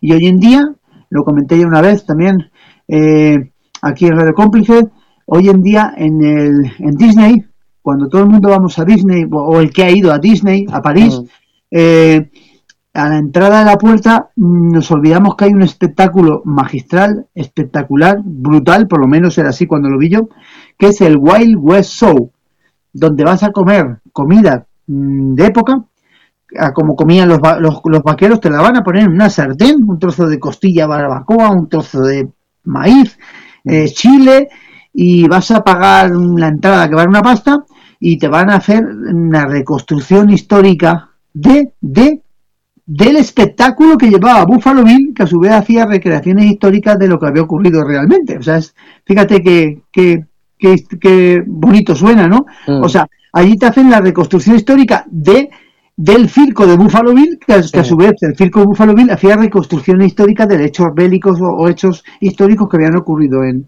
en, Estados Unidos, ¿no? O sea, eso no lo hemos inventado nosotros y es algo que nos hizo en su momento, ahora está en auge, ahora todo el mundo hace recreación histórica y el que no tiene historia se la, se la inventa. Se la inventa.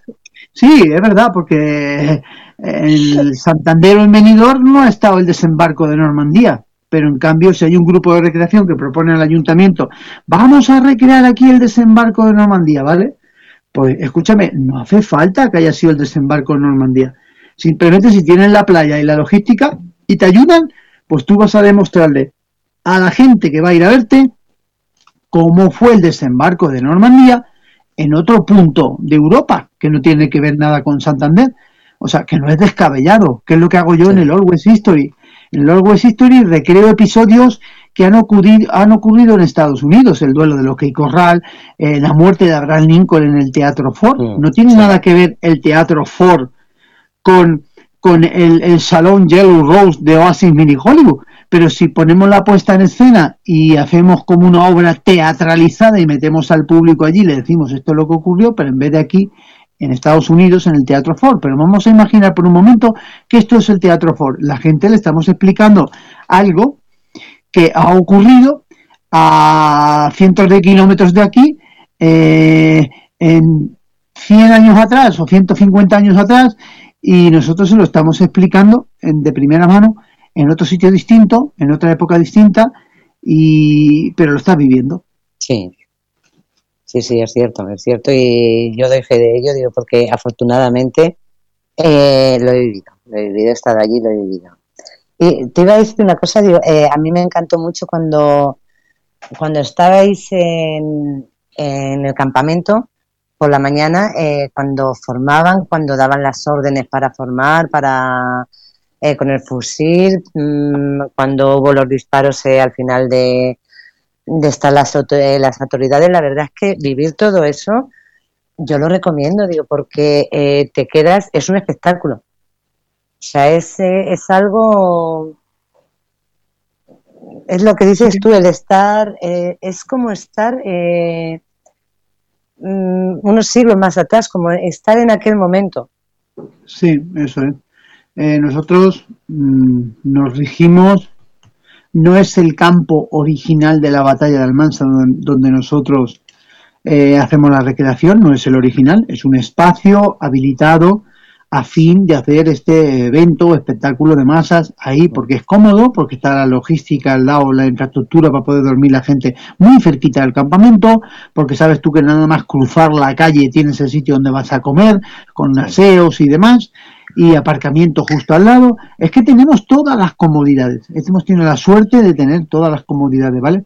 Y de luchar contra el ayuntamiento para que esos terrenos los comprara el ayuntamiento y se hiciera el ayuntamiento con esos terrenos y que lo decretara en pleno zona verde, para que ahí no edificaran jamás y sea zona verde y esté habilitado, ha dicho, para el uso de la recreación, porque esto va para largo, ¿no? Si la recreación se sigue haciendo, es el evento que más turismo trae masa, no creo que dejen de hacerlo, ¿no?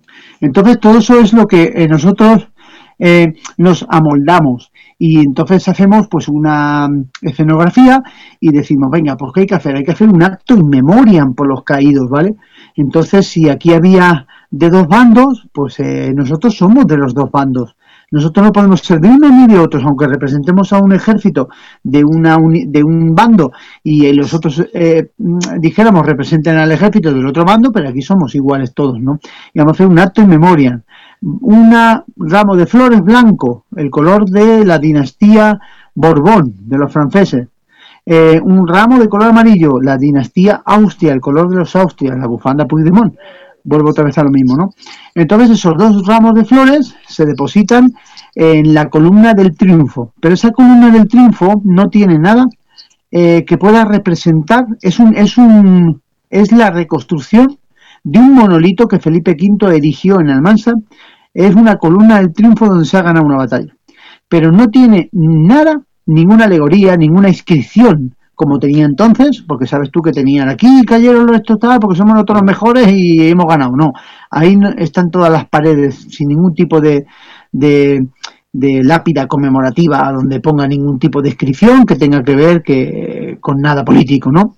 Entonces eh, ahí se ponen las dos coronas, eh, una corona de laurel y se ponen los dos ramos y se hace un acto de memoria por los caídos con una descarga de fusilería mientras suena el himno eh, de los caídos, ¿no? Luego se hace un ifado de banderas, se ponen todas las banderas de todos los países que estuvieron combatiendo en Almansa y, y se hace un izado con el himno nacional, el himno de la Unión Europea y el himno valenciano. ¿Por qué? Porque eh, cuando el mal viene de Almansa, a todo el mundo alcanza. Esto es un, una losa que llevamos encima, que el pueblo de Valencia nos puso en su momento y parece que en Almansa seamos los malos, que todas las desgracias que haya tenido Valencia a causa de la guerra sucesión haya sido por culpa de los almanseños. No, la batalla ocurrió en Almansa como podía haber ocurrido en Fuenteguera mm. o en cualquier otra población. Ocurrió aquí porque es que tenía que ocurrir aquí.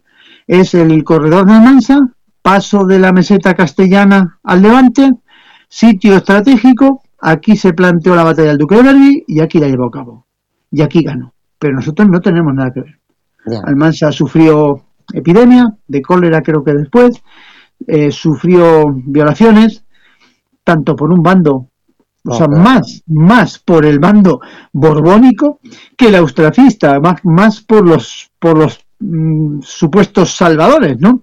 Pero es verdad que si los otros hubiesen ganado y hubiesen pasado, Almansa había corrido el mismo destino. Habían saqueado, habían violado, habían matado, y en cambio, pues así eh, dijéramos que sí, que Almansa se benefició de que la batalla fuera allí y que ganaran los que estaban allí protegiendo la villa, es normal, pero aún así, pues violaron gente, se llevaron trigo, se llevaron caballería, se llevaron animales, y Almansa sufrió una depresión después y mucha gente y epidemia y sufrió de todo, porque ahí sí se contaminaba el agua y todo, o sea, horrible.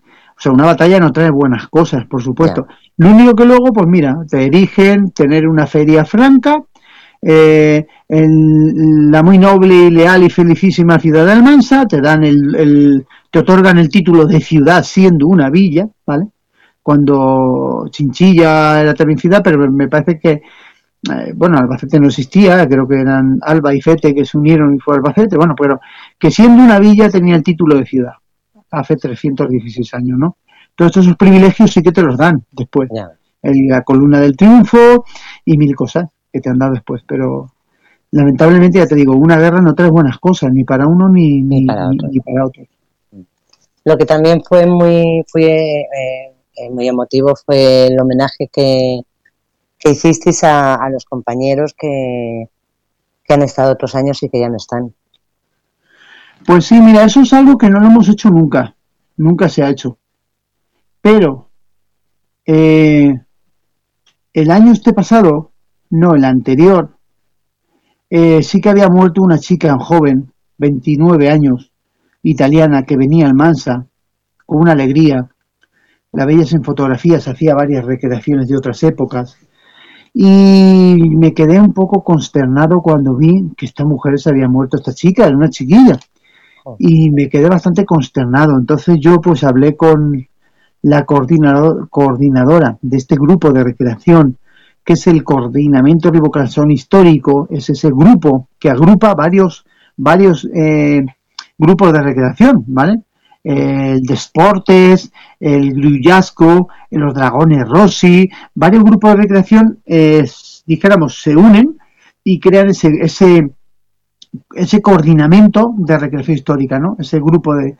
Y hablé con ella y subimos a, a dar ese, ese adiós por esta gente que se había marchado, amigos, compañeros que por el tema del COVID y todo, eh, porque te estoy hablando del año 2022, el año 2020 no hubo recreación, el año 2021 conmemoramos la fecha con mascarillas, conmemoramos, pero tampoco hubo recreación, estuvimos dos años sin hacer, y el 2022 sí que se hizo. El 2022, el año pasado, pues subí y quise, eh, se me ocurrió la idea de ese primer disparo de cañón al cielo, para, para en homenaje a esta gente, ¿no? Allá donde esté, que nos escuchen, que nos acordamos de ellos, ¿no? Y este año, pues igual, ha fallecido gente también, y sobre todo una socia nuestra, y que, que quisimos de alguna manera, pues, eh, que, que este evento, este acto, por así decirlo, dentro del evento, pues eh, se vaya haciendo todos los años, siempre y cuando, por supuesto, eh, pues tengamos que nombrar a alguien que, haya fallecido en nuestro grupo de recreación y ojalá el año que viene no tengamos que subir, ¿me entiendes? Ojalá no tengamos que subir. Mm. Este año hemos subido y había dos españoles, eh, tanto María Dolores, nuestra socia, como, mm. como eh, José Luis Ayuso, que es un amigo, y, bueno, pues un chico de mi edad eh, que murió de apnea del sueño, fíjate, qué tontería, ¿no? y falleció en Valencia y, que, y quise recordarlo y, y bueno, ya te digo que como que ojalá no tengamos que subir más, pero lamentablemente por desgracia pues la vida sigue, los recreadores eh, ah, somos muchos, los que vienen al Mansa, 410 este año inscritos y lamentablemente pues eso, la vida sigue y no es raro porque al año que viene tengamos que, que subir, aún no queriendo. Ya, pero sí es cierto que, mm, que es una forma de, de recordarlos, de agradecer lo que dices tú, de, agradecerles eh, por los años que han estado y, de que sepan que, que, os acordáis de ellos. La verdad es que fue, fue un momento muy emotivo. Sí, porque en su momento yo cuando planteé hacer esto, eh, me salté el protocolo. Ah. Pero, eh, pero vamos a ver, em, para que me entendáis. sí si yo soy parte de la organización y soy el presidente de la asociación, creo que se me tolera todo, ¿no? Entonces, si a mí me apetece, me salen las narices de coger el micrófono para decir algo, lo hago, esté en el protocolo, no esté, nadie me va a decir absolutamente nada, ¿no? Entonces, pues eso es lo que hice. En el momento paré las tropas y yo sabía lo que iba a hacer y lo había hablado con Alexia, con la chica esta, y a Alexia le dije, ¿te parece que subamos? Y comentas tú a, a la chica esta que ha fallecido y a, que por cierto su novio su pareja estaba en el de recreador, ¿no? Y bueno, mm, me lo agradeció, no en persona, se lo dijo a ella que me agradeciera en persona que tal y que cual, ¿no? A mí, porque no, no, no tenía ganas ni de acercarse a mí a, agradecerme, eh, estaba llorando, ¿no? Pero luego al final sí que me dio un abrazo y no se lo esperaban, ¿vale? Entonces es algo que yo cuando antes de entrar al campo de batalla, todo el mundo está esperando que vamos a entrar, paro las tropas, uy, ¿qué pasa ahí? Coge Manuel, se va derecho al escenario. El mismo que está en el escenario con el micrófono, que era el Minio Gómez, el, speaker, que lo hace genial, es la banda sonora esta batalla, porque te va narrando todo lo que está pasando y historia viva, ¿no? Entonces le digo, ¿me deja el micrófono un momento? Y claro, pues, pues me lo deja. Y es cuando dije, buenas tardes a todos, bienvenidos, tal, tal, y, Ah. y, comenté, eso fue el año pasado. Y este año pues ya sabía, ya entraba en el protocolo, sabía que iba a subir. Y es algo que ha quedado muy bonito, la verdad, ese primer disparo al cielo, nada más que lo, esta vez lo hemos hecho con un mortero, no ha sido tan espectacular, pero este año lo quisimos hacer con un mortero. Sí, porque eh, en comparación, claro, a- al ruido luego de, de los cañones, mm, te quedabas un poco así y decías, eh, no tenía nada que ver ese disparo al cielo con el ruido luego de que hacen los cañones.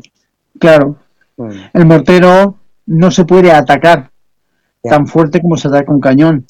El cañón tiene el tubo muy largo y tú la, le prensas bien, ahí atacas bien la pólvora y eso sale pues a presión.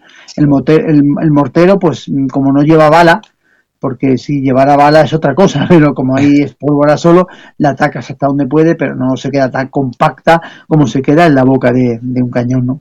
ya. Y por eso el sonido es distinto. mm. Oye, yo os tengo que decir una cosa, por favor. El próximo año el mercadillo no lo pongáis con comida. Es que Pues, me iba parando, en, me iba parando en todos los sitios, me traje Pues- de pues- todo. Pues mira, te explico. Eh, hay que ponerlo, pero con más comida todavía, porque la gente se queda sin sitios donde comer. Y yo, cuando me dicen, ¿dónde podemos comer, Manuel? Porque está todo cogido. ¿Me puedes pasar algún, algún teléfono de algún restaurante que podamos reservar? Algo, algo que tú conozcas. Y yo echo mano y a lo mejor llamo a tres y están los tres todo llenos. Lo siento, es que ni en la barra. No podemos dar servicio en la barra porque es que otras veces hemos dado servicio en la barra y la gente habla y el que está en la mesa que ha pagado va a pagar su cubierto se siente molesto porque por el bullicio que hay vaya escándalo. Entonces lo que es restaurante se limita a dar su comida en restaurante y la barra no suele dar, mm, dijéramos, comidas ¿no? en la barra, la gente de pie. Por lo tanto, hay que buscarse la vida donde en el mercado. Ya, y el pero- mercado debería haber dos sitios más para poder comer porque si no la gente no tiene donde comer, se va afuera. Escucha, que yo me pasé, lo siento, lo tengo que decir, que me pasé. ¿Te acuerdas que te dije que llevábamos eh, sándwiches y demás? No los tocamos, volvieron otra vez a casa. Entre que ahora, venga, nos tomamos un café. Bueno, yo es que hubo una de las veces que me estaba tomando boquerones con vinagre, boquerones en vinagre con, con el café.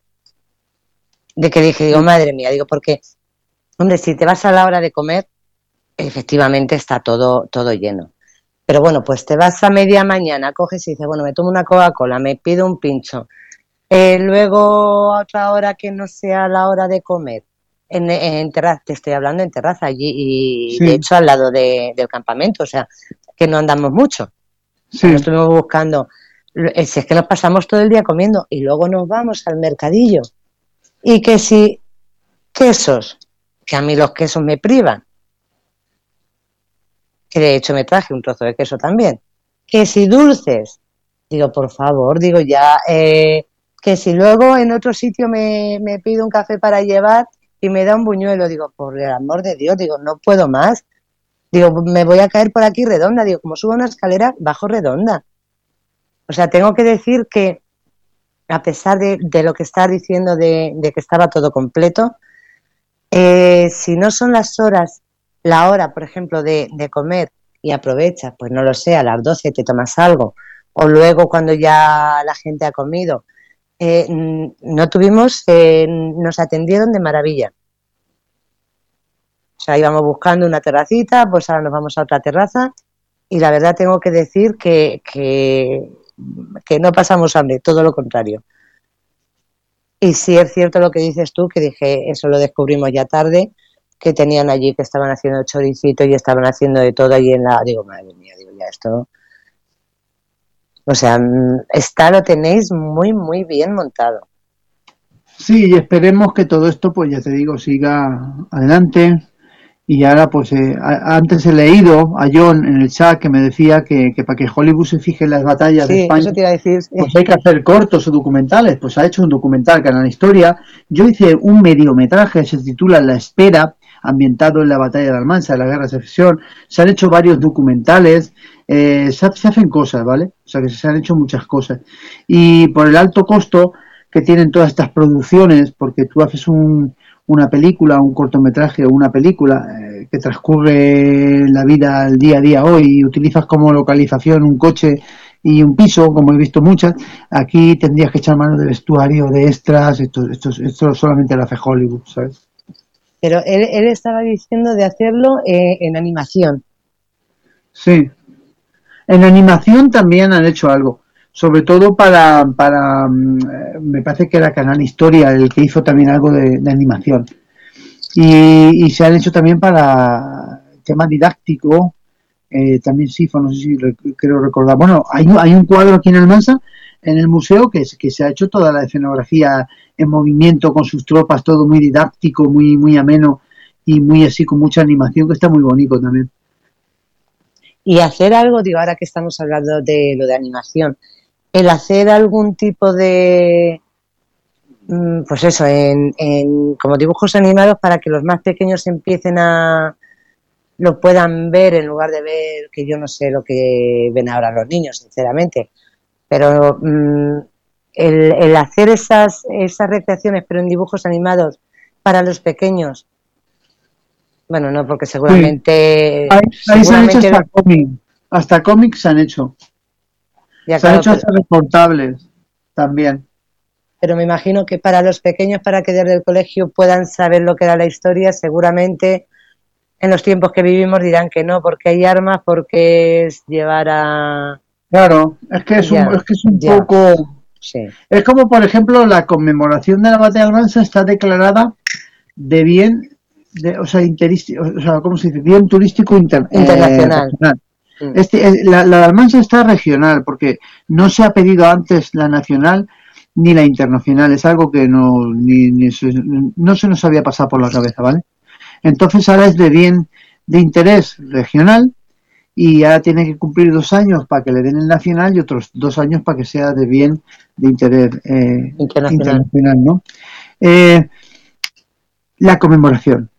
O sea, la palabra batalla de Almansa no se puede considerar bien de interés regional. Tiene que ser la conmemoración de la batalla de qué? Almansa. Porque una batalla no se puede declarar de interés turístico regional ni internacional. Vamos a ver No, si si esa no, ahora boca- cogemos, ahora cogemos a Ucrania, una de las batallas que hay por allí, y la declaramos de interés turístico internacional. No, es la conmemoración de, de la batalla, todos los actos que lleva la conmemoración, por lo didáctico, eh, los historiadores que vienen, las ponencias, eh, el- todos los, los estudios que se han hecho en descendientes de aquí, de gente de Almansa, que han salido descendientes que están en, en Bélgica, por ejemplo, y han sido descendientes de matrimonios que se casaron en Almansa el año de la batalla. eh, todos esos actos, eh, museos, exposiciones, ahora tenemos una exposición de Playmobil que ha venido de Alicante. Todo eso es lo que forma la parte de la conmemoración, bailes, eh, gastronomía, y dentro está la recreación de la batalla. ¿Vale? Entonces, todo eso sí es declarado de bien eh, turístico, pero la batalla en sí no, no podemos nunca declarar una batalla eh, como bien de, inter- de interés turístico ni regional, ni nacional, ni nada, porque las batallas no, ¿vale? Entonces, todo eso es lo que nosotros, por poquito a poco, vamos de alguna manera puliendo y aprendiendo. Eh. Anoche tuvimos reunión y entonces anoche pues eh, se ha visto lo positivo. ¿Qué hemos avanzado este año? ¡Guau! Pues mira, el año pasado no teníamos el programa en seis idiomas, lo teníamos solamente en español y en inglés. ¡Guau! Pero este año, mira, lo hemos tenido en portugués, lo hemos tenido en francés también, lo hemos tenido en italiano, qué guay. Bien, esto hay que hacer todos los años, ¿vale?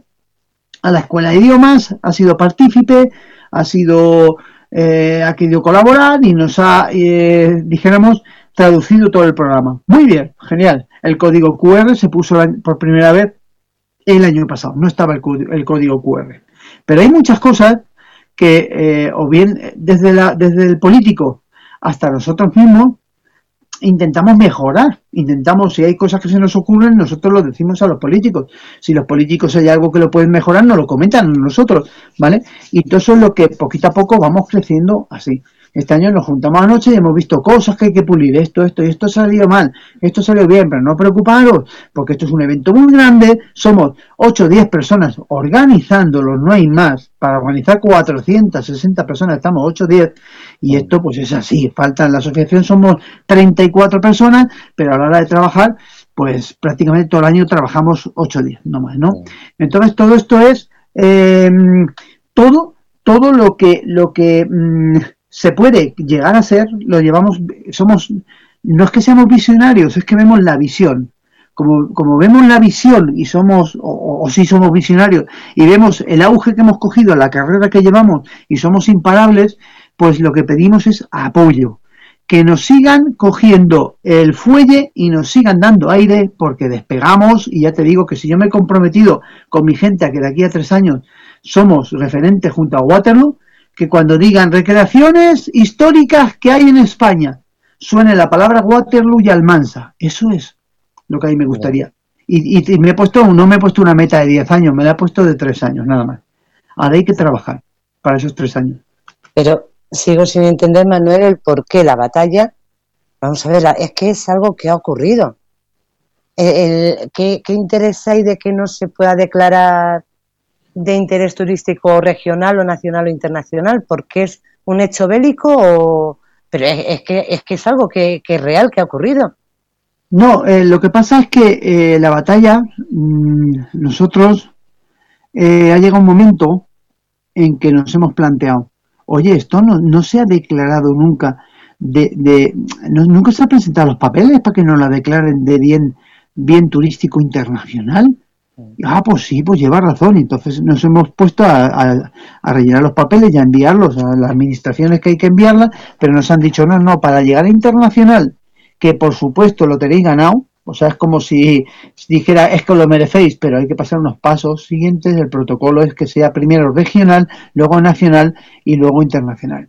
Luego otra de las cosas que ha sido muy discutida eh, en mi mandato, yo llevo yo, estaba, yo soy uno de los miembros fundadores de esta asociación, soy el que, junto a Arminio, en su momento dijimos de hacer una recreación, de los dos padres que tienen la recreación, pues yo soy uno de ellos, de los dos padres, y, sí que es verdad que eh, en todo este tiempo que, hemos llevado trabajando en el evento y demás, pues eh, hay cosas que no hemos llegado porque se nos han pasado, porque, porque no nos lo hemos planteado, pero hay un momento que se me ha discutido a mí mucho el tema de, eh, de hacer, eh, de, de, unirnos a la Asociación de Recreación Histórica y Fiestas Españolas.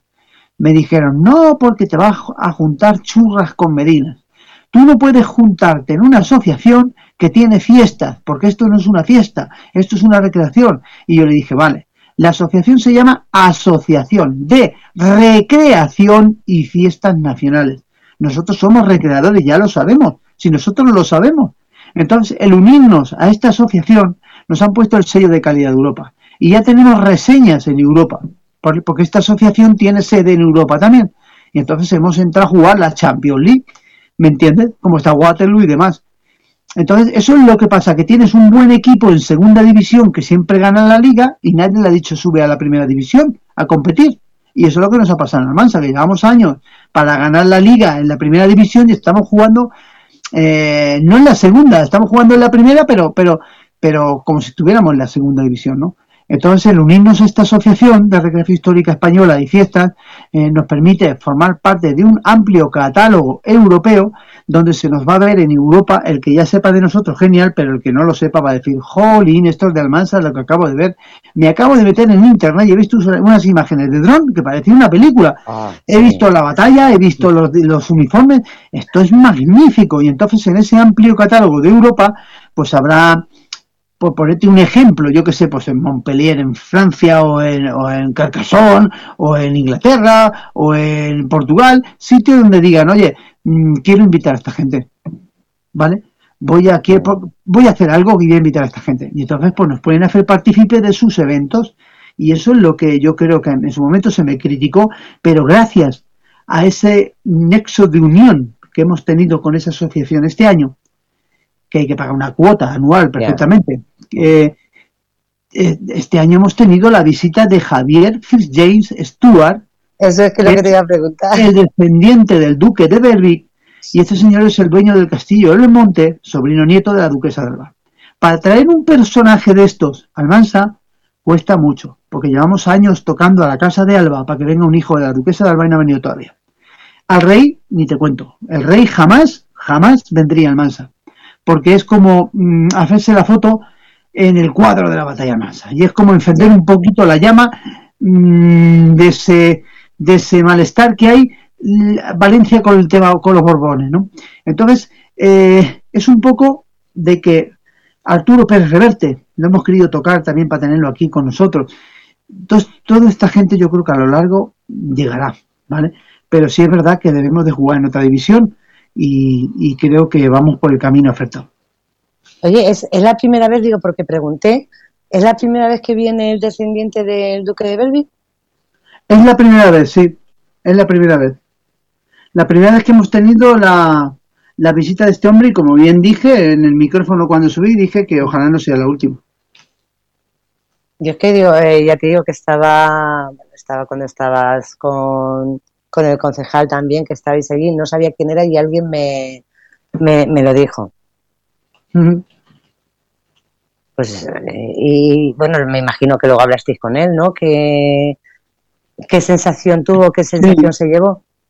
Pues era un, un, señor que se llevó una sensación magnífica, porque como yo estaba con ellos, ellos iban con la autoridad, y como yo estaba justo con ellos en esa presentación que se hace a todos los grupos que han venido, en esa primera, primera el primer, la primera toma de contacto de la corporación política o de los invitados con los grupos que han venido, pues mira, estos son fulanicos de tal, estos han venido de no sé cuántas, estos son eh, la milicia del Peñadet de tal, y bueno, presentas a todos los grupos, pues eh, el hombre dijo, madre mía, la que tenéis montada, que esto es, esto es, esto es, esto es impresionante. Que te diga eso el dueño del castillo de Belmonte, donde se hacen allí recreaciones medievales, de, no te voy a decir de lo mejor, sino lo mejor que hay en España. Que se pegan unos trastazos allí con las espadas, que salen heridos la mitad de moratones, pero lo hacen, pero como lo hacían entonces. O sea que es brutal, eso en el castillo de Belmonte. Y que venga este señor y te diga que lo que estás haciendo aquí en Almansa es impresionante, pues eh, pues es para creértelo, vamos. No, no, eh, yo es que me quedé por eso, digo, quería preguntártelo, digo, por porque no sabía si efectivamente se había venido ya más, más veces o, como me habían dicho que era la, primera. Pero ese, ese señor no vive aquí, me dijeron, ¿no? No, ese señor eh, vivirá en Madrid o, Ah, no, es que no sé quién, alguien me dijo que vivía en Inglaterra o en Inglaterra. Sí, ahí no lo sé yo, el, donde este vive. Yo sé que es que está muchas veces en los medios de en, la prensa del corazón, ¿vale? Por si se ha separado Javier Fitch Stuart, que no sé. Eh, él, suele estar muchas veces en, en presa del corazón. Yo de hecho no le ponía cara y luego pues en la presa del corazón pues te sale mil cosas y dices, ah, mira, sí, ¿sabes? Ah, pues fíjate, yo sí me sonaba la cara, pero lo que no sabía era quién era. Sí, pues este señor, ya te digo, ya está, está muchas veces en, en, prensa de corazón. Además, creo que, eh, no sé si es también conde, eh, mm, conde de Montalvo, no sé, es, que tiene títulos, vamos, que es un señor que tiene títulos, ¿sabes? Y ese castillo pertenece a su familia de hace ya tres siglos, ¿sabes? Pues no sabía yo que el castillo de Belmonte pertenecía, ¿eh? Sí. Y su mujer, eh, es que no, mira, no recuerdo si se separó o no se separó, porque yo no sigo la prensa del corazón, ¿vale? Yo tampoco. Pero su mujer era eh, María Chavarri. Ah, me suena, sí. Sí. María Chavarri era la mujer de este hombre, que yo creo que se separó, ¿vale? María Chavarri. Que María Chavarri, pues también, ya te digo, en la prensa del corazón y todo, eh, ha sido una persona que estuvo mucho tiempo conocida mm. y luego también estuvo mucho tiempo, ya te digo, en la prensa del corazón.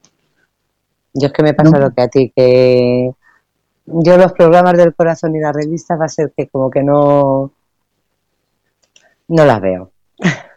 Sí, no, a mí tampoco, ya te digo que no, es algo que no... Prefiero ver una recreación, como dices tú. Sí, que, que ver la vida de, los demás. Pero bueno, tenemos a, Francisco Urbano Martínez, que además está diciendo, bueno, ya lo estás viendo, que, lo cuentas con tanta emoción, eh, que, parece que estás, eh, que, un, que, te hace que te metas dentro de, la recreación. Sí, sí, sí, es que hay que hacerlo así, hay que hacerlo así. Y yo creo que, que como bien dice Paco, eh, cuando uno lo hace con pasión y, vive la historia de primera mano, eh, entusiasma o de alguna manera engancha, ¿no? ¿sabes? Y, bueno, pues la verdad termina gustándote lo que tú crees que no te, que no te gustaría jamás. Dice John que muchos profesores de historia más quisieran saber la mitad de lo que sabes tú. ¿Qué va? No, no, no, para nada. Bueno. ¿Qué va? Yo, soy, yo siempre lo he dicho, yo no, no soy historiador. Me considero, me considero mm, amante de la historia, ¿vale? Divulgador de la historia, pero hasta ahí sé. A mí me puedes preguntar alguna cosa y me quedo pillado porque no sé ahora mismo, eh, no sabría por dónde salirte, ¿sabes? Pero sí que es verdad que, que sí que, me encanta la historia y me gusta divulgarla y, y es una forma de, de no sé, de, de, creerme qué es lo que estoy haciendo, porque realmente si yo, si yo me lo creo, ¿verdad? Eh, si yo no me lo creo, difícilmente otra gente se lo pueda creer. Pero si yo me lo creo, pues, pues sí, por eso intento lo que yo intento hacerlo, me tengo que documentar muy bien para, para, para hacerlo correcto, para decir que estoy haciendo lo correcto. Una de las personas, de todas formas, si al hilo de esto sí quiero, mm, quiero decir que estoy con John, de que aunque no eres historiador, pero seguramente más que muchos profesores de historia sí sabes. Porque probablemente hayas investigado o hayas intentado aprender cosas de, mm, de más sitios, no solamente lo que cuentan de Sota Caballo y Rey.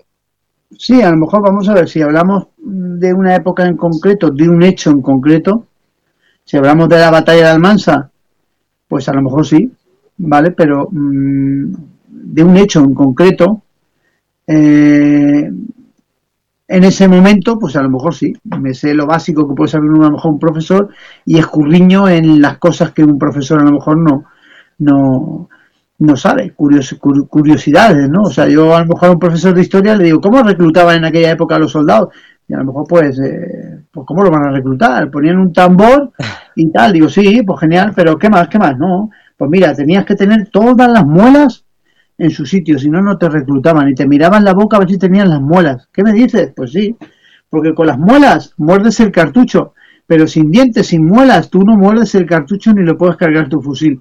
Y todas esas cosas son cosas que, que, cosas curiosas, ¿vale? Tenías que tener todas las muelas para pegarle un bocado al cartucho de papel, romper el papel y poder meter ese cartucho que llevaba la pólvora y abajo la bala y meterlo en el cañón, porque los eh. cartuchos se hacían así, se hacía un cartuchito de papel, se rellenaba pólvora, se le metía la, la, la, bolita, primero se le metía la bola y luego se le echaba la pólvora encima, se hacía un nudito al papel, que era un canutillo, y ese lo llevabas en una cartuchera. Entonces, la, parecía un petardo, para que os hagáis una idea, un petardo gordo. Sacabas ese petardo gordo, le dabas un bocado al, al papel, cogías el papel, lo volcabas en el cañón caía primero la pólvora, la bala mm, caía encima de la pólvora, el papel tú lo cogías, lo amoñigabas, lo, palabra manchega, amoñigar, lo arrugabas, el papel y lo arrugabas y lo metías al cañón, sacabas la baqueta y machacabas ese papel que te, que te valía de tapón, de tapón, para que si el fusil lo bajabas, el cañón no se cayera lo que acababas de meter, ¿no? Y eso es lo que, cómo se cargaban las armas, pero para eso tenéis que tener las muelas para darle un bocado a Todas esas cosas que es lo que no te suelen explicar en una, en una, en un colegio, pues sí, todas esas cosas a lo mejor sí que las sé porque me han parecido curiosas y nunca se me han, nunca se me han olvidado, ¿no? Entonces, eh, claro, digo, yo es que los veía, pero yo no sabía si, si era si era algo que se hacía así ahora y de hecho lo que me estás contando es que lo hacen igual que se hacía entonces, porque yo, si es cierto que los tenía al lado, yo lo veía como mordían el, el, trozo ese del papel y, cargaban el y cargaban el arma. Eh, pero yo pensaba que bueno, que, que, eso lo hacíais así ahora pues para la, la recreación, pero según estás diciendo, es tal como se hacía en entonces también. Sí, se hacía así. Y luego llevas un cebador o polvorera con una pólvora algo más fina y es la que te permite cebar la cazoleta del arma porque tiene un agujerito chiquitito que se le llama oído y por ahí es donde penetra esa deflagación que hace cuando la piedra de siles eh, da en el rastrillo, hace esa chispa que provoca la deflagación en la cafoleta de esa pólvora más menudita y a través del oído enciende lo que tú acabas de meter dentro, que es el petardazo que pega, que pega y sale la bala y todo. Eran fusiles no efectivos, porque cuando sale eso es un barrenazo que pega, que el fusil, si estás apuntando a un lado, el tiro se te desvía medio metro a otro lado. Por eso tú le podías apuntar a un oficial en la distancia que al que matabas es el que tenías al lado o, tres o cuatro de los que había al lado, ¿no? Sí, y por eso en esa batalla de Almansa, la mayor parte de las víctimas que hubo, el 80% de las muertes eran todas pasadas a cuchillo. Ahí en el cuerpo a cuerpo fue aquello súper violento. Entonces cuando hicieron, eh, empezaron a sacar los cadáveres, eh, a quitarles la ropa, como os decía antes y todo, y los entierran desnudos, es cuando cuando se dieron cuenta que la, mitad llevaban todos heridas de bayoneta, de espada, la mayoría eran todos, porque ellos hacen balance también, ¿no? De si han sido efectivos con los tiros, con los disparos y tal. Y luego habían eh, unidades mm, importantes que apenas tuvieron bajas, ¿vale? Pero no porque fueran muy buenos, o sea, me refiero, eh, mm, no porque ellos plantaran batalla y fuesen muy buenos, muy buenos, sino porque el que tenían delante los veía y se iban para otro lado. ¿Vale? Eh, de hecho, imagínate que me toca a mí luchar y yo te, y yo y somos aquí 100 mm, personas y por desgracia nos toca adelante a, los marines norteamericanos. Pues vamos a una muerte segura, pues nos vamos ladeando y nos vamos metiendo para el lado del codo a ver si en vez de combatir contra los marines americanos, combatimos con los que tenemos delante, que es el ejército de eh, Portugal, por decir algo, ¿no? Por, mm tampoco menospreciar, pero bueno, eh, eso es lo que pasaba. Por eso las unidades de élite vestían con colores muy llamativos, ¿vale? Es como en la naturaleza, si os dais cuenta, el animal con el pelaje más llamativo, el leopardo, eh, o aves, o serpientes, alimañas, todo lo que tiene un pelaje, o una piel, una pluma muy llamativa, son los más peligrosos, más venenosos, ¿no? Es como que la naturaleza te los pone ahí para que te des cuenta quién tienes. Entonces igual, los ejércitos que iban muy vistosos, con los colores muy llamativos, es los que había que evitar. ¿Vale? Es verdad, había de amarillo, de, rojo, azul, blanco. O sea, eh, pero en teoría, claro, dice, son los que hay que evitar, pero mm, no lo sé, yo pienso que lo, lo más lógico sería si tú vas con un color Mm, que se disimula más, no tiene más posibilidades de que tarden más en verte. Eso es ahora, pero en las guerras de antes era, era así. Las unidades militares, la Royal Écossais, por ejemplo, las guardias francesas eran de élite. ¿Vale? Entonces esos regimientos de élite mm, se hacían notar. Y para hacerse notar, mm, ellos sabían decir, estamos aquí, que nos vean, ¿vale? Y entonces el que los veía se iba para otro lado. Joder, qué curioso. Y sí, son cosas curiosas. Era una época donde sabéis que llevaban pelucas muy vistosas, mm. se ponían una pequita, se emblanqueaban la, la, la piel, porque el ser moreno o tener la piel morena era como que eras un trabajador de campo y en cambio la piel blanca era porque eras de la nobleza, por eso las mujeres pues se pintaban mucho para tener la piel cada vez más blanca, que eran de la nobleza, de las que no pegaban golpe, ¿no? Estar, trabajar en el campo, tener la piel curtida o tomar el sol estaba mal visto. Y las pelucas igual, las pelucas, el que podía llevar una peluca de época es como el que hoy eh, puede llevar un Mercedes de último modelo, ¿no? Era algo costoso que no se lo podía permitir cualquiera porque había muchos piojos y los grandes señores y señoras en, la, en aquella moda que implantó el rey Sol Luis XIV, con esas grandes pelucas, pues llevabas el pelito dentro cortadito, bien rapadito, para no, para, para no rascarte la cabeza, porque eso estaba feo. Tú imagínate que, que estés en la nobleza y te estés rascando la cabeza, ¿no? Eso era de... Entonces se ponían esas grandes pelucas porque dentro no llevaban piojo porque llevaban el pelo rapado.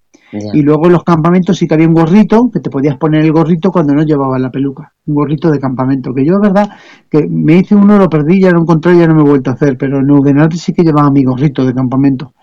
Te quitas la peluca y a los que somos calvos o te tienes la, la, cabeza muy rapadita, además con trasquilones, muy mal, ¿no? El, el, rapado, no era un rapado como ahora, era un rapado que hacía tijera y muy y te ponías un gorrito de campamento.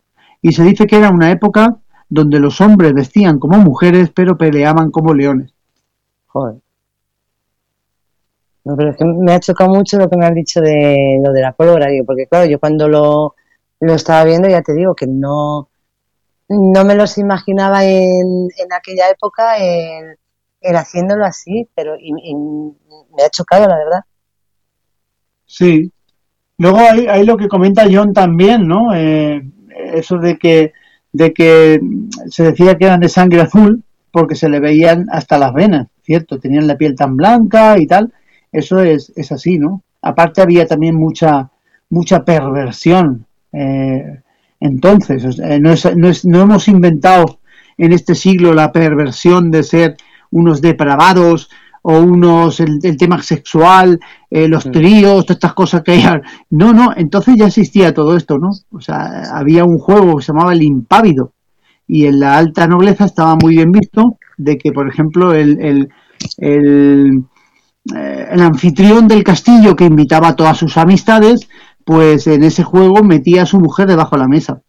Eh, todos se sacaban eh, el aparato locomotor y debajo de la mesa pues ella tenía que practicar allí una, una felación eh, a, a, y, y, y, ellos se tenían que delatar de, además si lo miráis por internet está el impávido. Y entonces ellos no podían delatarse o sea, si se delataban y el, el que estaba en la mesa acusaba eh, y era verdad eh, quedaba descalificado vale entonces el que en ese momento le estaban practicando la felación y no se tenía que notar, ni que tenía ganas, o sea, cara de placer ni nada, porque si te decían, ah, te lo está haciendo a ti, y es verdad que te lo estaba haciendo, y tú decías que no, encima te daban un bocado abajo, como Hostia. diciendo, estás mintiendo. Sí, y entonces eso llegaba hasta ver quién ganaba, hasta que quedaban, y eso lo hacía la, la mujer del anfitrión, pero porque el anfitrión tenía, pues, eh, amistad, o sea, tenía amantes por todos lados, ¿no? Eh, de las que ponía mirando a Cuenca, ¿sabes? Ya. De la que, de hecho, la palabra mira la cuenca viene de eso, de que el, el, señor, el anfitrión o el duque o el conde, como lo vamos a llamar, se subía a las doncellas para arriba y tal, y decía, ¿a dónde vais? Vamos arriba a la torre para, para ver que de ahí se ve Cuenca. Claro, sí, sí que se veía, se veía, la, la ciudad de Cuenca se veía a lo lejos, pero de ahí viene la palabra mirar a Cuenca. Pero obligan a hacer otra cosa, ¿no? Madre mía, de verdad. No, no, sí, eh... Y en internet es curioso si ponéis el impávido juego sexual del siglo XVIII, el impávido, porque os va a sorprender. Espera que me lo apunto. De todas formas, sí es cierto que yo he visto algunas películas de, de época, y pero bueno, yo creo que esto viene de... Ahora somos, en teoría, casi somos unos santos, unos bebés en comparación a lo que se hacía, se hacía antiguamente. Sí, y ese juego lo trajeron los Borbones, cuidado, ¿sabes? Os lo voy a copiar el link, por si lo queréis luego ver, os lo voy a copiar aquí en el chat y lo, y lo veis. Porque eso me llamó a mí la atención. No, no, la verdad es que son, son historias que... Luego gastronomía, hay, hay platos de cocina que yo estudié también, la gastronomía del siglo XVIII, tengo 40 o 50 recetas, en su momento medio fuerte, ahora ya lo he dejado, pero sí que estudiaba el origen del plato, ¿no? De, de platos que venían de la época del Quijote hasta, por ejemplo, la pechuga Villarroy. Tú ahora mismo en cualquier carta hace unos años atrás, ahora con toda esta cofilla de diseño que hay, pues menos, pero tú ponías pechuga Villarroy y te hacías esa pechuguita que la tenías que cocer, después de cocer la dejabas enfriar, te hacías una bechamel, eh, pasabas la pechuga por la bechamel, la empanabas, la freías y hacías como una especie de escalope donde tenías una pechuga de pollo, eh, te aseguraba de estar hecha, por eso la cocías, con, con, la bechamel. Y eso viene del castillo de Villarroy, donde el, el, conde de Villarroy a su cocinero pues le, de vez en cuando le, le, inventaba platos y entre ellos era la pechuga esa. Y entonces pues como era la pechuga esa le dijeron la pechuga Villarroy. ¿Por qué? Porque en su momento esa pechuga se quedó cuando el, el, la gente invitada fue a comer y este hombre destacó con esa invención suya de ese plato, pues luego decía, ay, hazme una pechuga de esas como la Villarroy, como la que comimos en el castillo Villarroy. Una pechuga Villarroy y se quedó como la pechuga Villarroy. Pues fíjate que yo pensaba que no era que no venía de, de aquí, que venía de fuera. Sí, por la pechuga Villarroy, ya te digo, viene de, no sé si es de Francia o de por ahí. Viene de, de Francia, la pechuga ah. Villarroy, creo que es. o sea, que, viene, que viene de fuera. Sí, ah, sí. El roscón de Reyes dicen, en algún artículo que leí, que el origen del roscón de Reyes viene de la de, de, de Felipe V, cuando ganó la batalla de Almansa, que fue la batalla que mm, lo consolidó en el trono, esa misma Navidad de 1707, su cocinero Montiño le quiso hacer un, roscón, un dulce, que era la rosca de reyes. Por eso lleva las gemas, que son la fruta confitada, y es como decir, como decir te consolidas de rey con, y te hago un postre que es tu corona en postre. Y ese es el roscón de reyes. No tiene nada que ver con los reyes magos ni nada, y viene de ahí. Eso es lo que yo leí en el artículo. Ostras. Bueno, que sepas que Feli y John dicen que quieren esa receta. No solo la de la pechuga, todas las que tienes de, ah. de la comida de entonces. Son muy cocinillas. Sí, ahora mismo no me viene a la cabeza más de, las que tengo, ¿no? Por ejemplo, la, crema de chantilly, eso sí que lo sabéis, ¿no? La crema sí, Esa, esa, sí no la, esa es el que, que mataron al cocinero primero. Sí, esa se mató él. pues se mató él, sí. Sí. Esa es que se quedaron sin huevos porque o vinieron en mal estado o se rompieron por el camino, no, no, no me acuerdo y no tenía para hacer el postre. Y cuando tenía que hacer el postre, pues él no tuvo otra. Él sabía que lo iban a matar por ello, por no, por no hacer el postre y por quedarse sin postre y no haber hecho nada. Y como el único que tenía era nata, pues le echó azúcar, la emulsionó, la montó, la sacó. Y cuando salieron todos los platos con la nata, ya ves qué cosa más simple y más tonta, pues él se pasó a su aposento, cogió la espada, la puso contra la pared, se la puso en el vientre y se atravesó con la espada y se murió. Y cuando aquello lo probó el invitado, no me acuerdo si era el rey o en Francia, o no me acuerdo quién era, un invitado que tenía en el castillo el conde Chantilly, dijo, ¡Wow! Quiero conocer a tu, a tu cocinero porque esto es espectacular. Fíjate con qué poco, cómo ha hecho esto, que está buenísimo. Y cuando entraron, pues se había matado al otro. O jamás llegó, llegó, a saber Batel, se llamaba Batel el cocinero, y era maestro de ceremonias, jamás llegó a saber lo que, lo que inventó. Se mató antes, fíjate. Madre mía. bueno, hay una cosa que sí quiero decir para la para todos los que nos están escuchando y quieran ir eh, el año el próximo año a Almansa. Eh, quiero decir que lo tenéis todo súper organizado. A mí no me costó, y fíjate que yo iba pensando, vámonos pronto, digo que lo mismo para aparcar, yo aparqué allí mismo. O sea, tenéis aparcamientos, tenéis todo eh, todo el recorrido tenéis eh, lo tenéis todo preparado y organizado mm, de una forma que a nadie le dé miedo y diga es que voy a tener que aparcar en el pueblo de al lado y voy a tener que ir andando, hacerme no sé cuántos kilómetros andando. Para nada, está todo súper eh, super organizado y, y, la verdad es que es que no, vamos, yo sí voy a decir una cosa, yo he estado este año por primera vez y el año que viene pienso volver, pienso volver. O sea que yo creo que con eso... Pues es algo que, mm, ya te digo, comenzamos con nuestros eh, problemas y con nuestros mm, tropezones y trabas en el camino, pero poco a poco esto ha llegado un momento en que, en que ha, cogido, ha cogido un carisma de que, claro, se acondiciona la ciudad para el evento, está claro, para que tenga la comodidad de que todo el mundo eh, o sea, es, genial. Llega un momento en que las calles del mercado barroco va a, va a desembocar la calle justo donde están los campamentos históricos. Eh, para la masificación de gente, eh, te iba a decir si te has dado cuenta este año, pero bueno, no estuviste el año pasado. Se ha ensanchado esa calle principal que, limita toda la hilera de campamento austrafista o, aliado mm. y el otro campamento de las dos coronas o borbónico, para que la gente pueda mm, expandirse eh, sin estar agobiados, ¿no? Y todo eso es año tras año lo que hemos hecho eh, anoche mismo, juntarnos, coger el papelito y apuntar qué es lo que se puede mejorar. No, no, pues la verdad es que yo en ningún momento tuve sensación de, de agobio, de decir esto está... Y mira que había, había muchísima gente, había muchísima gente y sobre todo eh, porque claro, durante, mientras no está la batalla, pues eh, tienes eh, la gente repartida por distintos sitios del pueblo. Pues unos están haciendo unas cosas, otros están viendo el baile, otros están eh, en el castillo, otros están en, el mercadillo. Y luego sí es cierto que en la batalla sí es donde ya nos juntamos todos, por decirlo de, de alguna forma.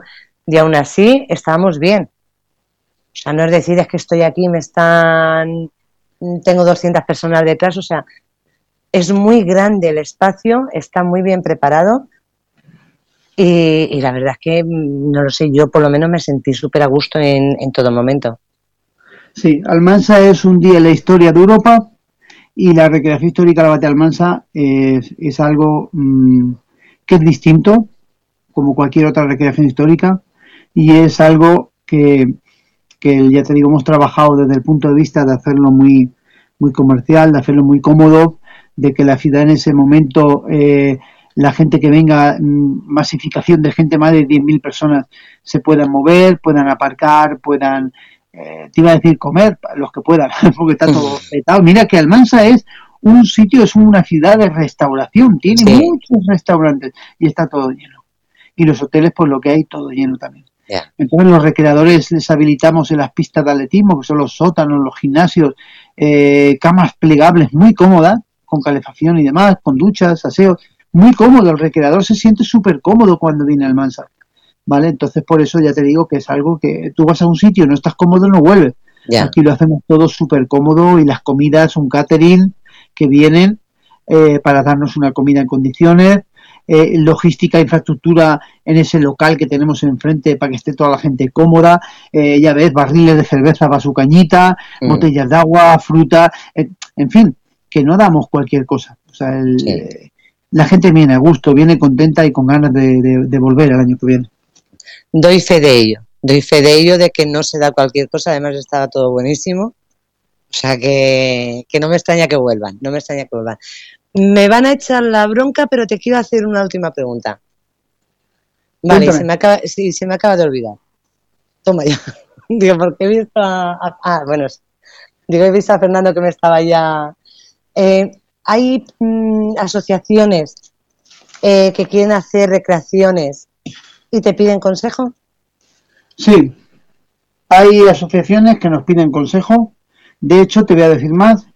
Yecla está organizando su primera recreación histórico internacional, el siglo de oro, y ha estado en Almansa, eh, está empeñado el amigo Enrique, que es el que lleva todo en Yecla en hacerme socio de su asociación, hacerme partícipe de los actos que ellos hacen, para de alguna manera ellos también, en cierto modo, como he comentado antes, Almansa es referente. Entonces, el tenerme a mí en la, en la asociación con ellos, quieras o no, pues eh, cualquier cosa que yo les pueda ayudar, pues genial, ¿vale? Entonces cualquier cosita de lo que yo pueda aportarles y demás, ellos han visto el modelo que hemos utilizado aquí en Almansa, eh, eh, tanto yo como los presidentes que había anteriormente, que desde el año 2007, y este modelo es el que se están fijando y están cogiendo un poquito a referencia, al igual que esto crece tanto que ya van saliendo grupos de recreación de esta época y están naciendo aquí en España, ¿no?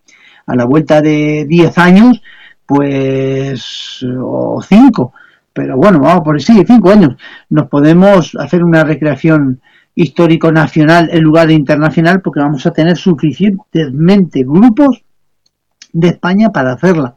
¿Vale? Sí que bonita que debe ser siempre internacional porque los grupos internacionales es lo que, lo que llena y, es impresionante, traen sus culturas, sus formas, eh, bueno, su jerga, su forma de hablar, sus culturas, eh, eh, no sé, hacemos amigos de, de, otros países y es lo bonito de todo esto, ¿no? Pero sí que es verdad que va a llegar un momento que o hacemos el campo de batalla, y ojo a lo que voy a decir, porque es que está ocurriendo ya, en la última reunión de anoche lo dijimos, o hacemos el campo de batalla, el batallódromo más grande, o tenemos que poner un límite de participantes. Y si son 400, 400. Si son 450, 450. Pero más no podemos poner. Hemos tenido 40 caballos, lo que no hemos tenido en la vida. Y nos hemos dado cuenta que son caballos de más. No hay que tener más de 35 caballos, ya son muchos. Se entorpecen. No hay campo para que puedan moverse. Es que es, es así. O sea, o hacemos el campo más grande o hacemos el campo más pequeño. Tú en un partido de fútbol 11 contra 11 no puedes jugar en la mitad del campo, porque están todos parados tocándose las narices, ¿no? O frotándose los ojos, como dice John, porque, porque no llegan. No, hay mucho jugador y poco campo. Pues eso es lo que nos pasaría. Bueno, eh, tengo que decir antes de despedirnos que tendremos aquí, hablaremos de, de la recreación de, de Yecla. eh, que es eh, a primeros de, de, junio, pero en mayo los tendremos aquí para que nos cuenten un poco qué es lo que, lo que van a hacer ellos. Y pues, dime, Manuel. Nada, estará bien, estará bien también porque es algo que se lo están trabajando mucho y yo que estoy ya metido con ellos en la asociación y el siglo mm, de oro, el siglo, bueno, el siglo de oro, el, ellos son siglo de oro la asociación, el siglo XV, el XVI, en la época de los tercios, hay muchos grupos, están haciendo varias recreaciones históricas, en Lerma, en Jaca, Padules, ahora Yecla, y Almansa, pues seguimos siendo únicos en este siglo y a ver si se van animando más, más, eh, más grupos de hacer recreaciones históricas a nivel grande, porque como conmemoraciones se hacen en todos los sitios, ¿no? Pero lo que es recreación a campo abierto y demás, hemos quedado solamente impunes nosotros. Ya los de Aeta Rationis en Zaragoza, la batalla de Monte Torrero, Brihuega, que se, se conmemoró también la fecha de la batalla de Brihuega, eh, han hecho la conmemoración que hacen protocolo de 300 años y ya no han vuelto a hacer nada, pero animar a, esta, a estas ciudades, que ha habido un hecho histórico allí, a que sigan manteniendo vivo la historia con, grandes recreaciones. Bueno, vosotros sois un referente. somos un referente y lo, y lo, y lo decimos y lo, y lo damos, vamos, mm, se puede demostrar que es un motor económico para una ciudad, entonces, mm, pues es lo que cuesta. Lo que cuesta es mover, muchas veces tocar, eh, buscar el camino, pero una vez que hayan encontrado el camino y, el político te entiende, las administraciones te entienden y ven que es un motor para la ciudad, un motor económico, eh, apuestan. O quizá lo que se necesitan más personas como tú y como el Minio. Sí, más entusiastas y más gente que no tira el carro. Enrique Larios es muy entusiasta. Enrique Larios es un tío que tira el carro, es el que lleva adelante todo el tema y es un luchador nato.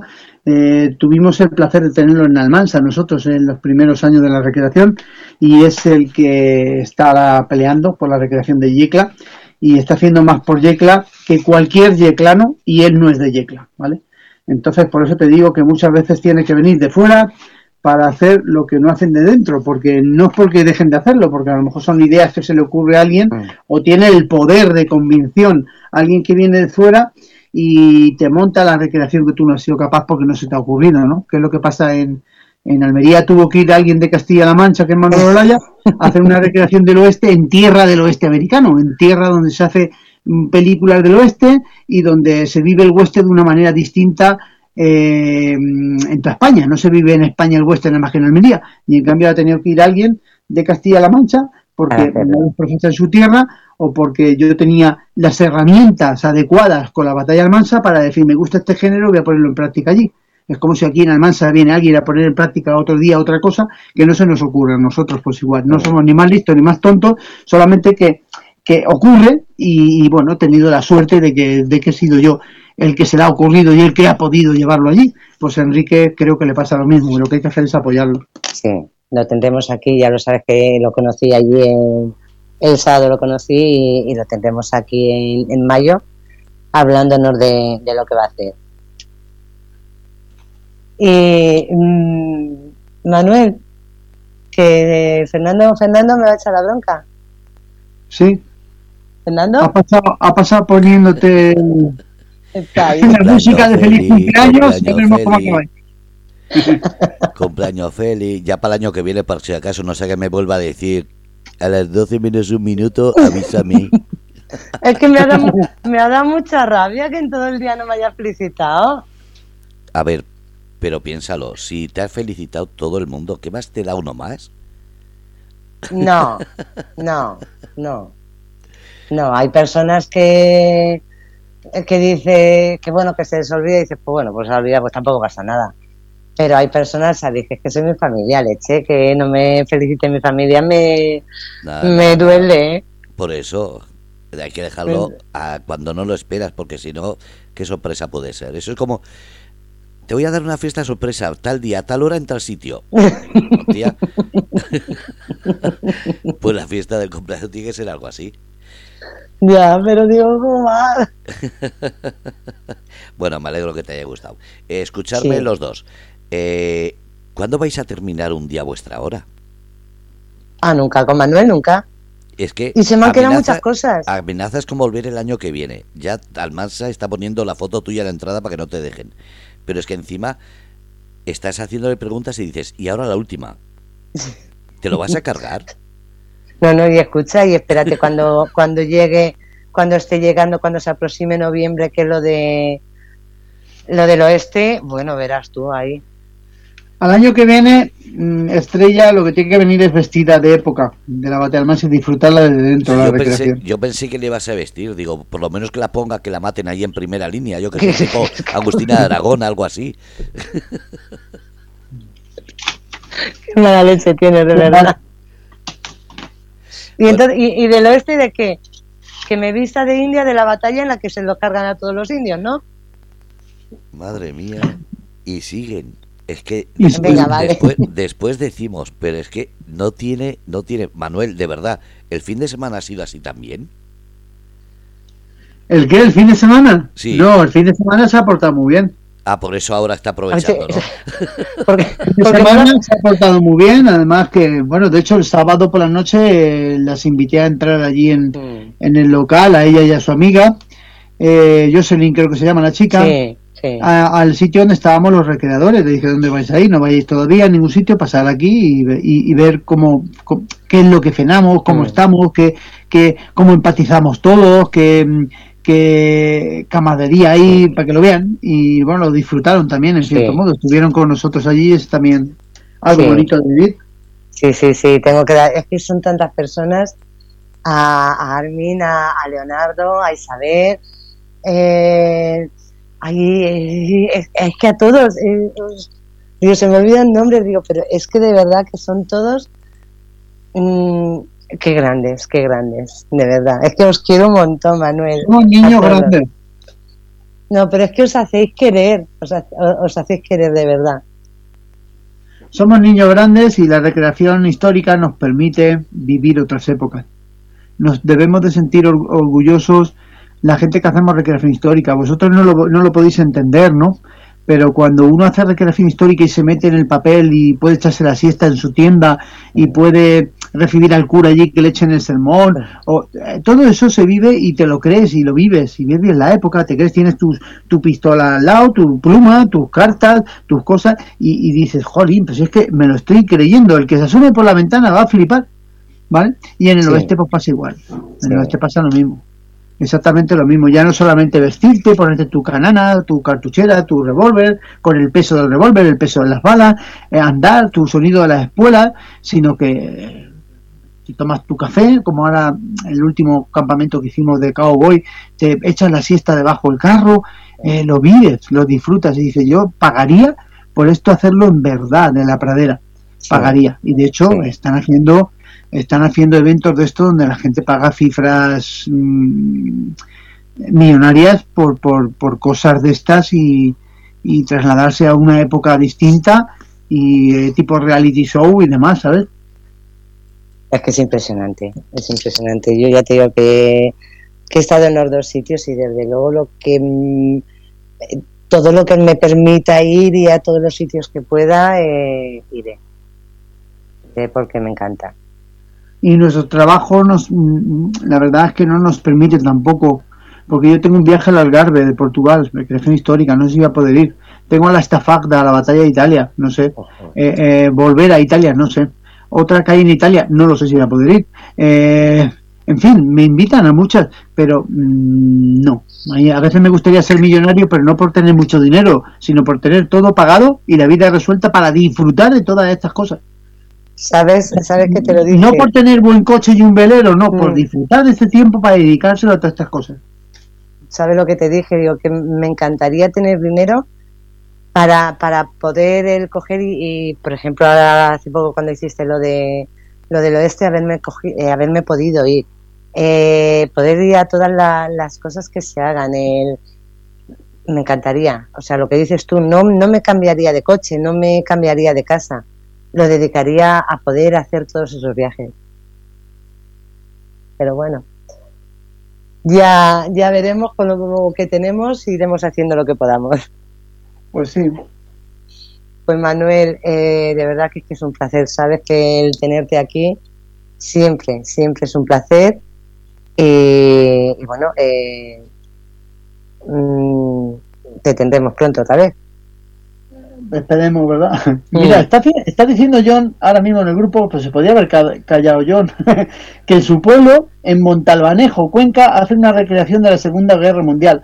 Pues John, yo he estado en la recreación histórica de Montalbanejo y he, grabé, grabé el teaser de la enfermera de bastón en Montalbanejo, con cargas explosivas, jeep, eh, ametralladoras, el ejército americano en las trincheras, todo eso estuve yo en el año 2017 o por ahí, creo que fue.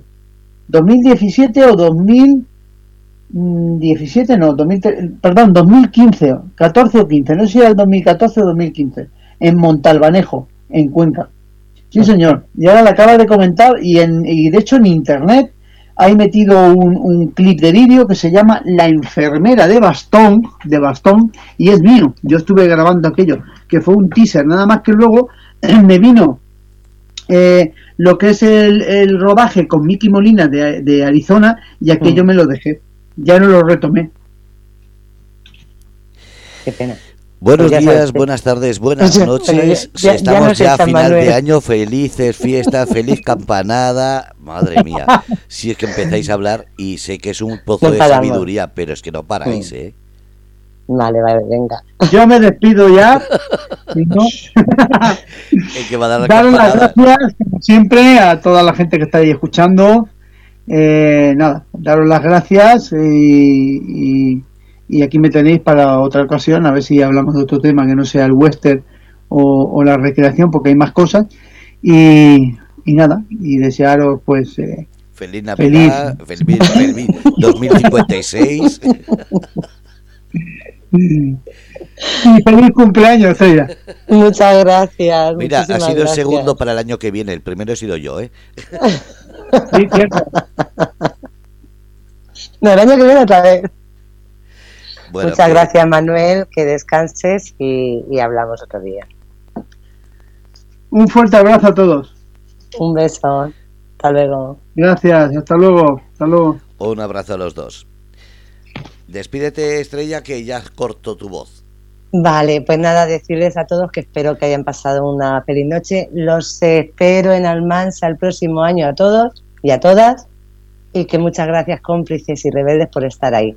Y mañana apegados a las 22.00 con FED. Y, muchas gracias, Fernando. Y con la sobri de su nenica y con su nenica, recuérdalo, que están ahí los tres mano a mano en ese programa apegados a las 10. Efectivamente. Bueno, gracias a ti y lo dicho, feliz día, feliz tarde, feliz noche. Ha sido el cumpleaños de Estrella hoy 27 de abril, para la gente que se quede en, la, en el podcast escuchando, para el año que viene lo tengáis en cuenta. No lo dejéis a última hora que se enfada. Feliz día, feliz tarde, feliz noche desde Rebelde con Causa en Grupo Radio Cómplices. Un abrazo a todos.